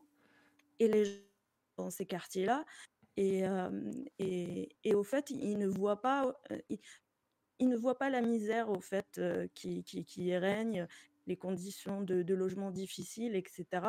Ils, ils, viennent, ils voient Maradona c'est pas forcément une, bonne chose, mais c'est quelque chose qui peut interpeller. Et, donc pour les habitants, comme je disais, bah, c'est une manière bah, aussi de, de, fuir un petit peu le, quotidien. et, on le voit, et c'est aussi pour cela, et c'est aussi en cela que la notion de transcender son sport s'applique parfaitement à Diego comme elle ne s'applique quasiment personne d'autre de cette manière. Euh, en tout cas, dans le foot, euh, voilà, on a, on, a, des exemples de street art avec Pelé, hein, notamment, euh, que l'on retrouve dans, dans, pas mal de, de- villes du monde. Mais c'est vrai que on voit, on parlait de Naples à l'instant avec toi, mais les murales, il y en a partout, partout en Amérique du Sud. Il y en a partout, il y en a partout en fait. Il y en a partout dans le monde des, des- grandes fresques murailles, de, oui, murales, sur Diego. Voilà, c'est aussi cela, c'est aussi cela, Diego. c'est quelqu'un qui a dépassé le cadre de, de son sport, vraiment au sens premier du terme. On le voit, il y a une une activité culturelle autour, euh, autour de Diego, alors parfois autour du mythe euh, Diego, comme, euh, comme l'explique à l'instant Inde, et autour de cette de, cette, de ce culte hein, qui s'est créé de ce, sur le saint patron de Naples. voilà, c'est aussi cela. on va arriver, on va arriver tranquillement vers la fin de, vers la fin de notre émission. On est quasiment dans les temps, c'est incroyable. Euh, comme quoi, hein, vous voyez. Euh, il va donc rester la dernière étape, euh, la dernière étape qui va être bah, maintenant, l'heure est venue. il nous a laissé, il nous a, il nous a laissés seuls, orphelins, orphelins à devoir nous débrouiller de tout cela. il va donc nous rester à nous maintenant l'idée de devoir transmettre cet héritage. C'est ce que l'on essaye de faire un petit peu à travers cette émission. Il va falloir, il va falloir Nico, voilà, transmettre, transmettre l'héritage Diego. Eh c'est pas simple, c'est pas simple du tout. comme tu dis, on est, on est les, nous et, tous les amoureux de, de, Diego, hein, au sens large, on, est un petit peu les, garants de, cet héritage et qu'on est de son histoire, de son parcours. Et, c'est à nous de, transmettre, de transmettre ça aux, générations qui, arrivent ou qui n'ont pas vraiment conscience de qui était, c'est bizarre de parler au passé, de qui était euh, Maradona. Euh, et, donc oui, donc ça, ça, a une importance. Son, héritage, il sera, il sera toujours présent en Argentine. Maradona euh, planera au-dessus de, de, Buenos Aires et de toutes les villes argentines. tous les clubs auront forcément une référence à Diego à un, moment. Et, il n'y a, a, aucun doute qu'en Argentine, en tout cas, c'est un, un, pays qui, euh, qui aime les histoires, qui aime la grande histoire du football et, euh, et qui s'appuie sur ses, sur, ses, sur ses légendes, sur ses héros et sur, euh, sur son Dieu, même si ce n'était pas un saint, ça reste leur Dieu et, et, ça reste aussi le nôtre de Dieu. donc si certains avaient, avaient eu l'idée de, d'enlever, de supprimer le numéro 10 de, de toutes les équipes, je pense que c'est une énorme bêtise ça n'a un non-sens.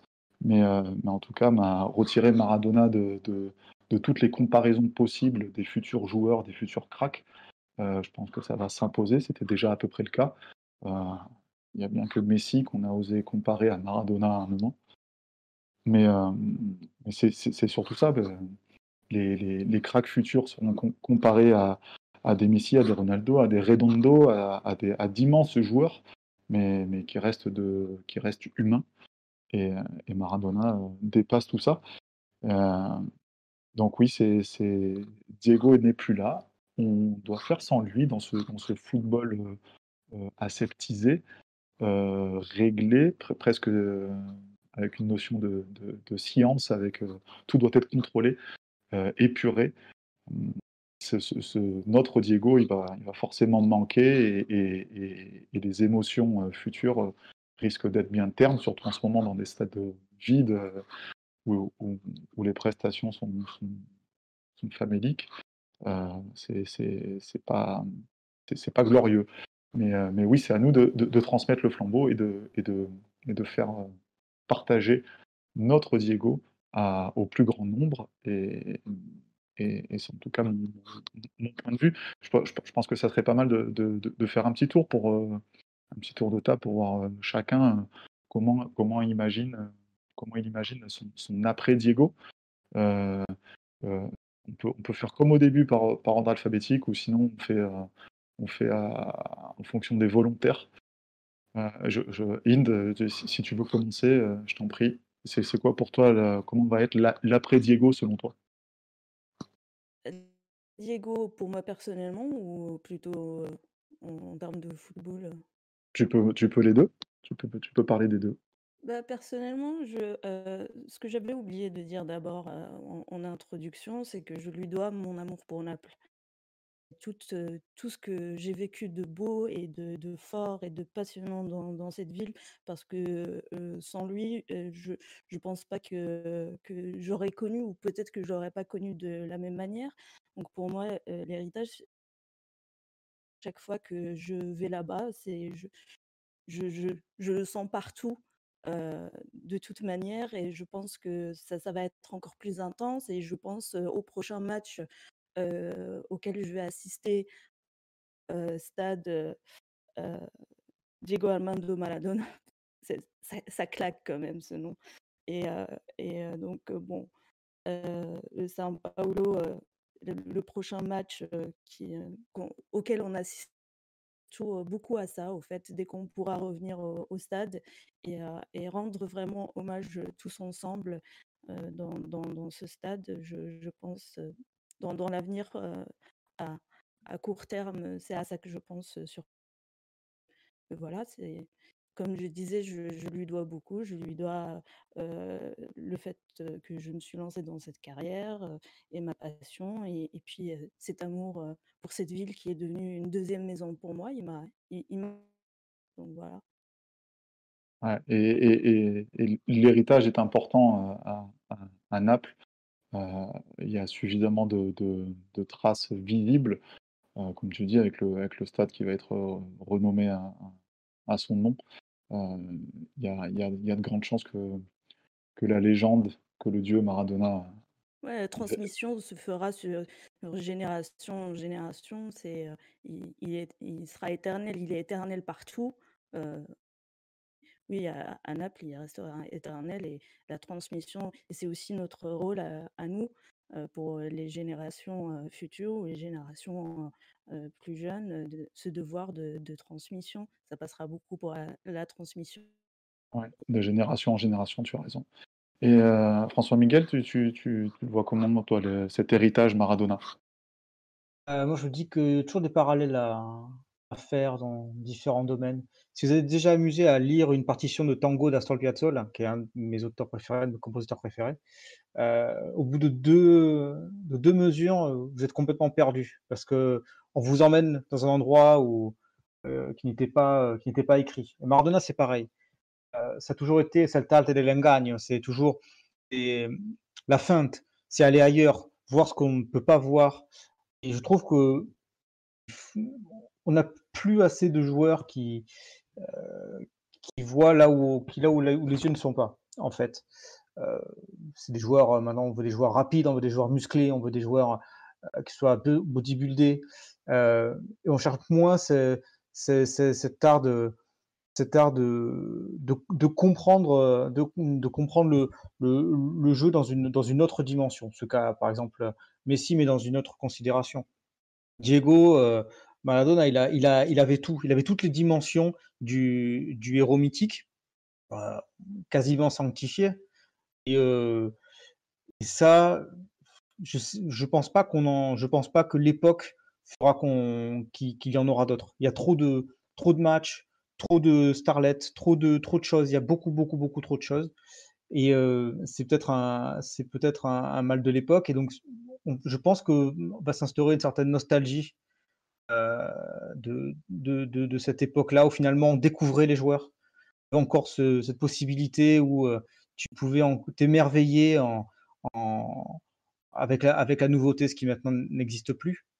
Et, euh, et voilà, c'est des, des petits bonheurs qui ne vont plus, qui, qui ne vont plus exister. C'est un monde révolu qui, qui, qui, qui s'arrête d'une certaine manière. Et, euh, et donc, euh, je pense que je suis déjà bien entamé sur ce chemin-là, mais je vais continuer à être un, vieux con, en fait, et à perpétuer ce, se dire, c'était quand même mieux, c'était quand même mieux avant, parce que c'était peut-être finalement pas, euh, si mal. Et, euh, et puis voilà, il va rester, il va rester euh, les souvenirs, et puis, plein de choses, plein de tous les bons mots de Maradona aussi, parce qu'il y aura de quoi, il y aura de quoi écrire des bouquins. Il y aura toujours les, les, films et, et toutes ces photos. On a l'impression que Maradona était, quelqu'un de parfait, parce qu'il n'y a aucune photo moche de Maradona, non plus dans de manière euh, euh, iconique. Euh, donc, ouais, c'est, que c'est encore un peu trop tôt pour savoir ce qu'on va pouvoir, si on pourra transmettre ce genre de choses ou si on les gardera pour nous. Pour l'instant, je vais les garder, ce que j'ai de Maradona, je vais le garder pour moi, je vais le chérir. Et puis, quand viendra l'heure de la transmission, je transmettrai. Ouais, tu as raison, quand tu, tu parles de nostalgie, euh, sa carrière de joueur, elle est, elle est définie depuis, euh, depuis un- pas mal de temps. Et, euh, et on était déjà un petit peu, je pense, nostalgique de cette époque, de ce football, de ce jeu, de, cette, de, Ouais, je de- sais, je de sais pas. ces émotions. Mais, mais c'est vrai qu'en en, en- en ayant son, son départ, sa mort, ça nous replonge forcément là-dedans. Et je sais sais pas si c'est le bon moment parce que c'est quand même un instrument qui est particulièrement triste, mais euh, ça correspond bien au son du bandoneon, la, la carrière de la carrière de, Maradona. Et euh, je vous donne un petit conseil euh, musical pour finir la, soirée. Fuga e Misterio, qui est mon, œuvre préférée de Piazzolla, mais je trouve que le titre correspond parfaitement à ce qu'était à, ce euh, Maradona et à ce qu'était la musique de le tango de Piazzolla. Donc euh, euh, je pense que c'est un bon résumé euh, la fugue et le mystère, c'est un bon résumé de ce qu'a de ce qu'a pu être la vie de Maradona. Toutes les raisons sont bonnes pour écouter Piazzolla de toute façon. Exactement. On, ira écouter. Et, de ton côté, Diego, toi, c'est quoi cet héritage? Tu le, tu, tu le ressens comment? Comment, comment faire perdurer la, la, la légende Diego Maradona? Diego Diego, n'est plus là. On a, perdu notre deuxième. Si, je, reconnectais ah, mon, je, je, reconnectais mon, mon micro, euh, désolé. Euh, de quelle manière faire euh, revivre, faire, faire, perdurer la, la, légende Maradona? Bon, j'imagine que, que les Argentins ou les Napolitains sauront le, mieux le faire que quiconque, parce que on dit souvent que Diego appartient à tout le monde, tous ceux qui, qui ont pu apprécier ses œuvres sur le terrain, mais c'est surtout eux, je pense, qui, pourront le faire. Euh, j'ai adoré ton chapitre sur, euh, sur euh, la culture. moi, j'ai envie de citer Juan Villoro, qui est un écrivain mexicain qui était, qui était à, tous les matchs presque de l'Argentine durant le Mondial 86, qui a écrit un, livre qui s'appelle Dieu est rond et Dios es redondo. Et, de nombreux textes et, chapitres. évidemment, c'est un fan de, de, de Galeano. Et, et c'est, je pense, au Mexique, celui qui permettra de, faire, de continuer à perpétuer la, la, la légende de Diego. Mais je pense que les, les Argentins et Napolitains sauront, sauront faire, le faire à notre place. Oui, ça, ça, ça, risque de durer en, tout cas un bon moment, même si on ne connaît pas forcément l'avenir. nul doute que, que, que, Maradona reste, reste avec nous pendant longtemps encore. Et, du côté du Brésil, Marcelin, comment tu l'imagines euh, bah, je pense que sur l'héritage, euh, il laisse déjà euh, l'héritage sur le jeu, parce qu'il a participé à l'évolution du football, comme beaucoup avant lui et après lui. Et ça doit être un modèle à regarder bah, pour les jeunes qui veulent devenir professionnels ou juste ceux qui, aiment le foot. Je pense qu'il va être, continuer d'être regardé déjà. Et puis après, l'héritage qu'il laisse, je pense, c'est bah, le rêve, en fait, parce que même en partant de, rien, comme ça a été son cas, il montre que bah, tout est, possible. Quand il dit j'ai deux rêves, jouer la Coupe du Monde, et le deuxième c'est de gagner la Coupe du Monde, euh, bah, je trouve ça magnifique. Et après, bah, il a, voilà, chaque joueur va écrire son, sa propre histoire, comme Diego a écrit la sienne. Et, euh, c'est forcément quelque chose qui va rester par des, articles, des livres, ou toute la culture dont on a déjà parlé. c'est quelque chose qui est déjà fait de, son vivant et qui va continuer à être fait par la suite bah, par des, écrits et, les images qui restent aussi en tête. Ouais, c'est un, un, point quand même qui est, qui est assez partagé dans le monde entier, cette volonté de, de, garder des traces et de, faire référence au passé. Euh, donc Maradona fera, fera forcément partie de, tous ces aspects. Et, euh, pour toi, Romain, l'héritage, t'en penses quoi? T'es es, d'accord avec nous? Euh, ben oui, forcément et euh, comme on évoquait aussi en début d'émission, euh, sur la difficulté à l'époque de voir les matchs, bah, pour ceux qui étaient, bah, qui étaient déjà nés, qui étaient qui étaient présents, c'était difficile de voir les matchs.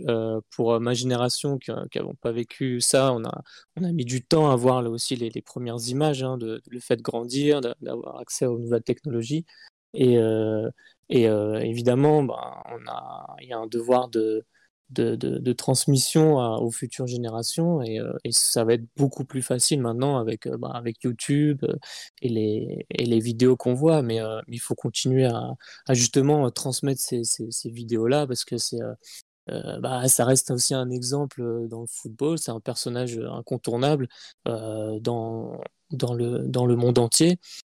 Et, et, aussi, c'est un personnage mythique de, l'Amérique du Sud. Ça représente tout, toute l'Amérique du Sud, finalement, ce, gamin qui part d'un quartier pauvre pour arriver là, là, où il est, et puis avec tous les problèmes qu'il a, qu'il a eu dans, dans la vie, c'est un peu un, résumé de, de l'Amérique du Sud, tout simplement. Et, et, voilà, il faut continuer aussi euh, cet héritage par, la, transmission, je pense que c'est la, bonne voie.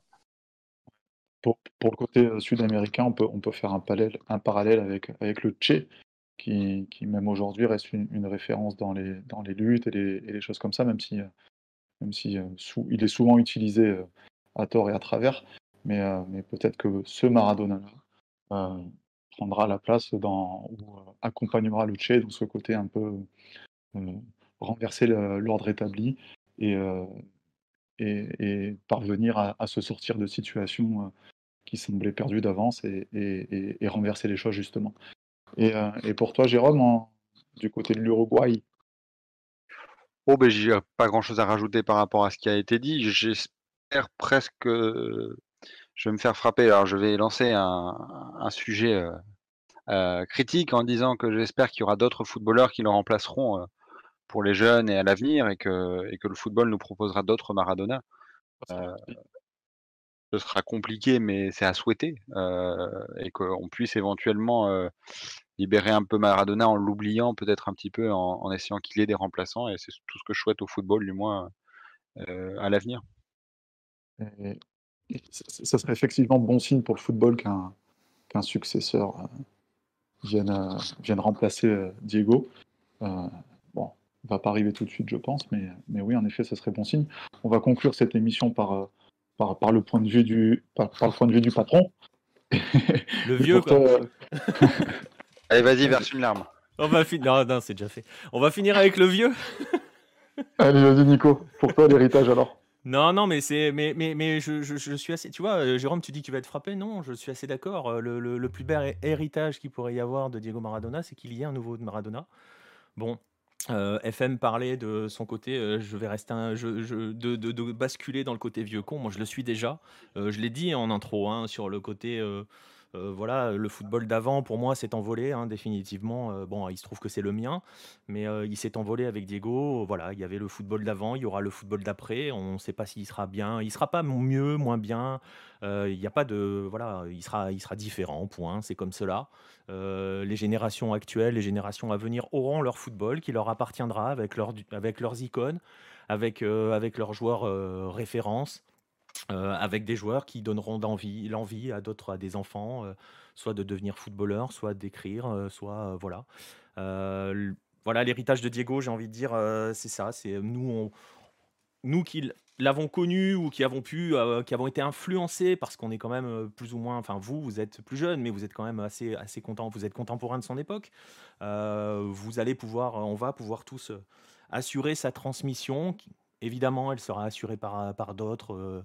et, en fait, elle sera multiple, on l'a vu, parce que Diego a tout transcendé, a tout, tout dépassé, cette transmission. Voilà, on a essayé d'en faire un petit peu ce soir, et d'essayer d'expliquer à tout le monde qui est Diego, pourquoi Diego est Diego, pourquoi Diego n'est pas n'est pas qu'une histoire de, du, d'un dribble sur 50 mètres, enfin d'une chevauchée fantastique sur 60 mètres, euh, ou d'une main, euh, le tout dans un même match, ou d'une Coupe du Monde euh, glanée en 86, où voilà, Diego est plus complexe que ça, et plus au-dessus de tout cela. C'est ce qu'on a essayé de faire aujourd'hui.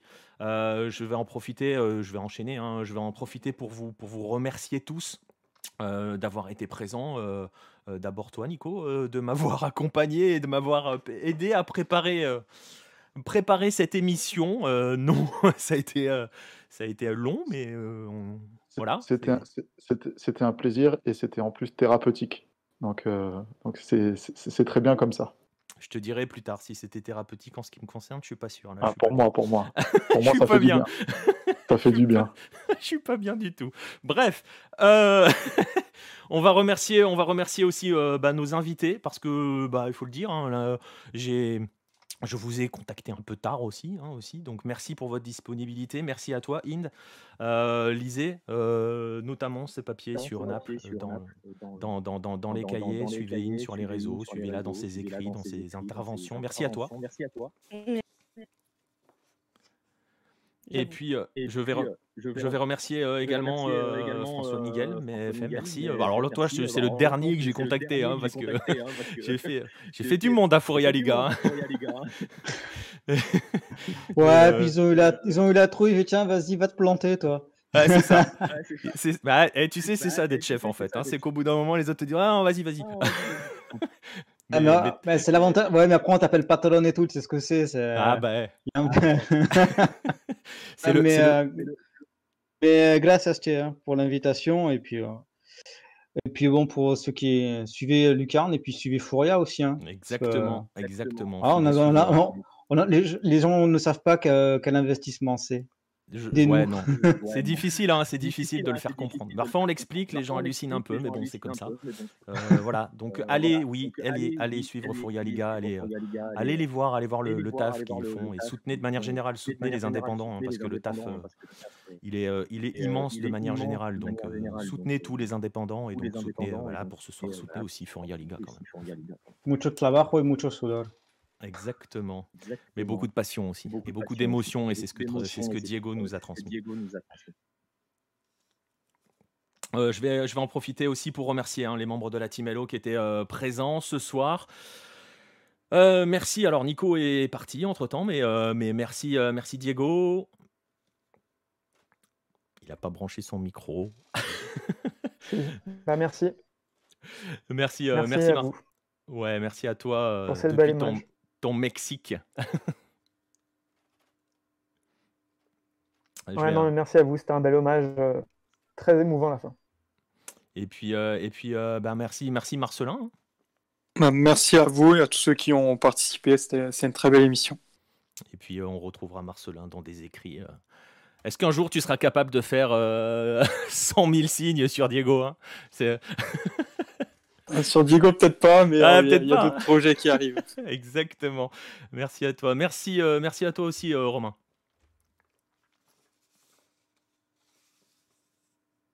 On a perdu Romain. Pour un petit problème de, micro aussi, euh, comme, Diego tout à l'heure. Mais euh, non, bah merci euh, pour avoir participé à cette émission. Merci à tout le monde qui, qui, nous a écoutés. Et c'était non, c'était une super émission, super intéressante, vraiment différente de ce qu'on a pu écouter jusqu'à maintenant. J'espère que ça a plu, ça a plu à tout le monde. Et voilà, merci à toi, merci au Nico. Et puis merci à notre Uruguayen de service, celui qui mettait des taquets à Diego, mais qui en a pas trop mis ce soir. Merci Jérôme. Ben, merci à vous. Et juste, pour, juste une petite question comme ça. Pelé, il est au-dessus, on est d'accord? Ok, merci Jérôme. Oui, oui. voilà, quand je disais les Uruguayens mettent toujours des taquets. Voilà, c'est ça. Avec classe, toujours. Dans, Avec classe, dans le respect sûr. de l'intégrité physique du joueur. à l'uruguayenne. Et puis bien évidemment, merci à vous hein, qui êtes passés nous écouter, qui nous avez écouté du début à la fin ou pas, qui passerez, qui écoutent, qui écoutez en ce moment peut-être lors d'un replay ou sur les podcasts dont on va, que l'on va faire à partir de cette, de cette émission. Merci à tous pour votre soutien, pour votre bienveillance. Merci à ceux qui m'ont envoyé aussi quelques messages. J'en ai reçu cette semaine, donc merci bien. On va se quitter. euh, on a beaucoup parlé de transcender. euh, on a beaucoup parlé de, de- de musique notamment. Et ben on va se quitter. euh, on va se quitter avec Diego, avec Diego qui chante lui-même dans euh, la magnifique Mano de Dios. Euh, je vais vous laisser là-dessus. Merci à tous et gracias Diego. una villa nací, fue deseo de Dios crecer y sobrevivir a la humilde expresión, enfrentar la adversidad con afán de ganarme a cada paso la vida.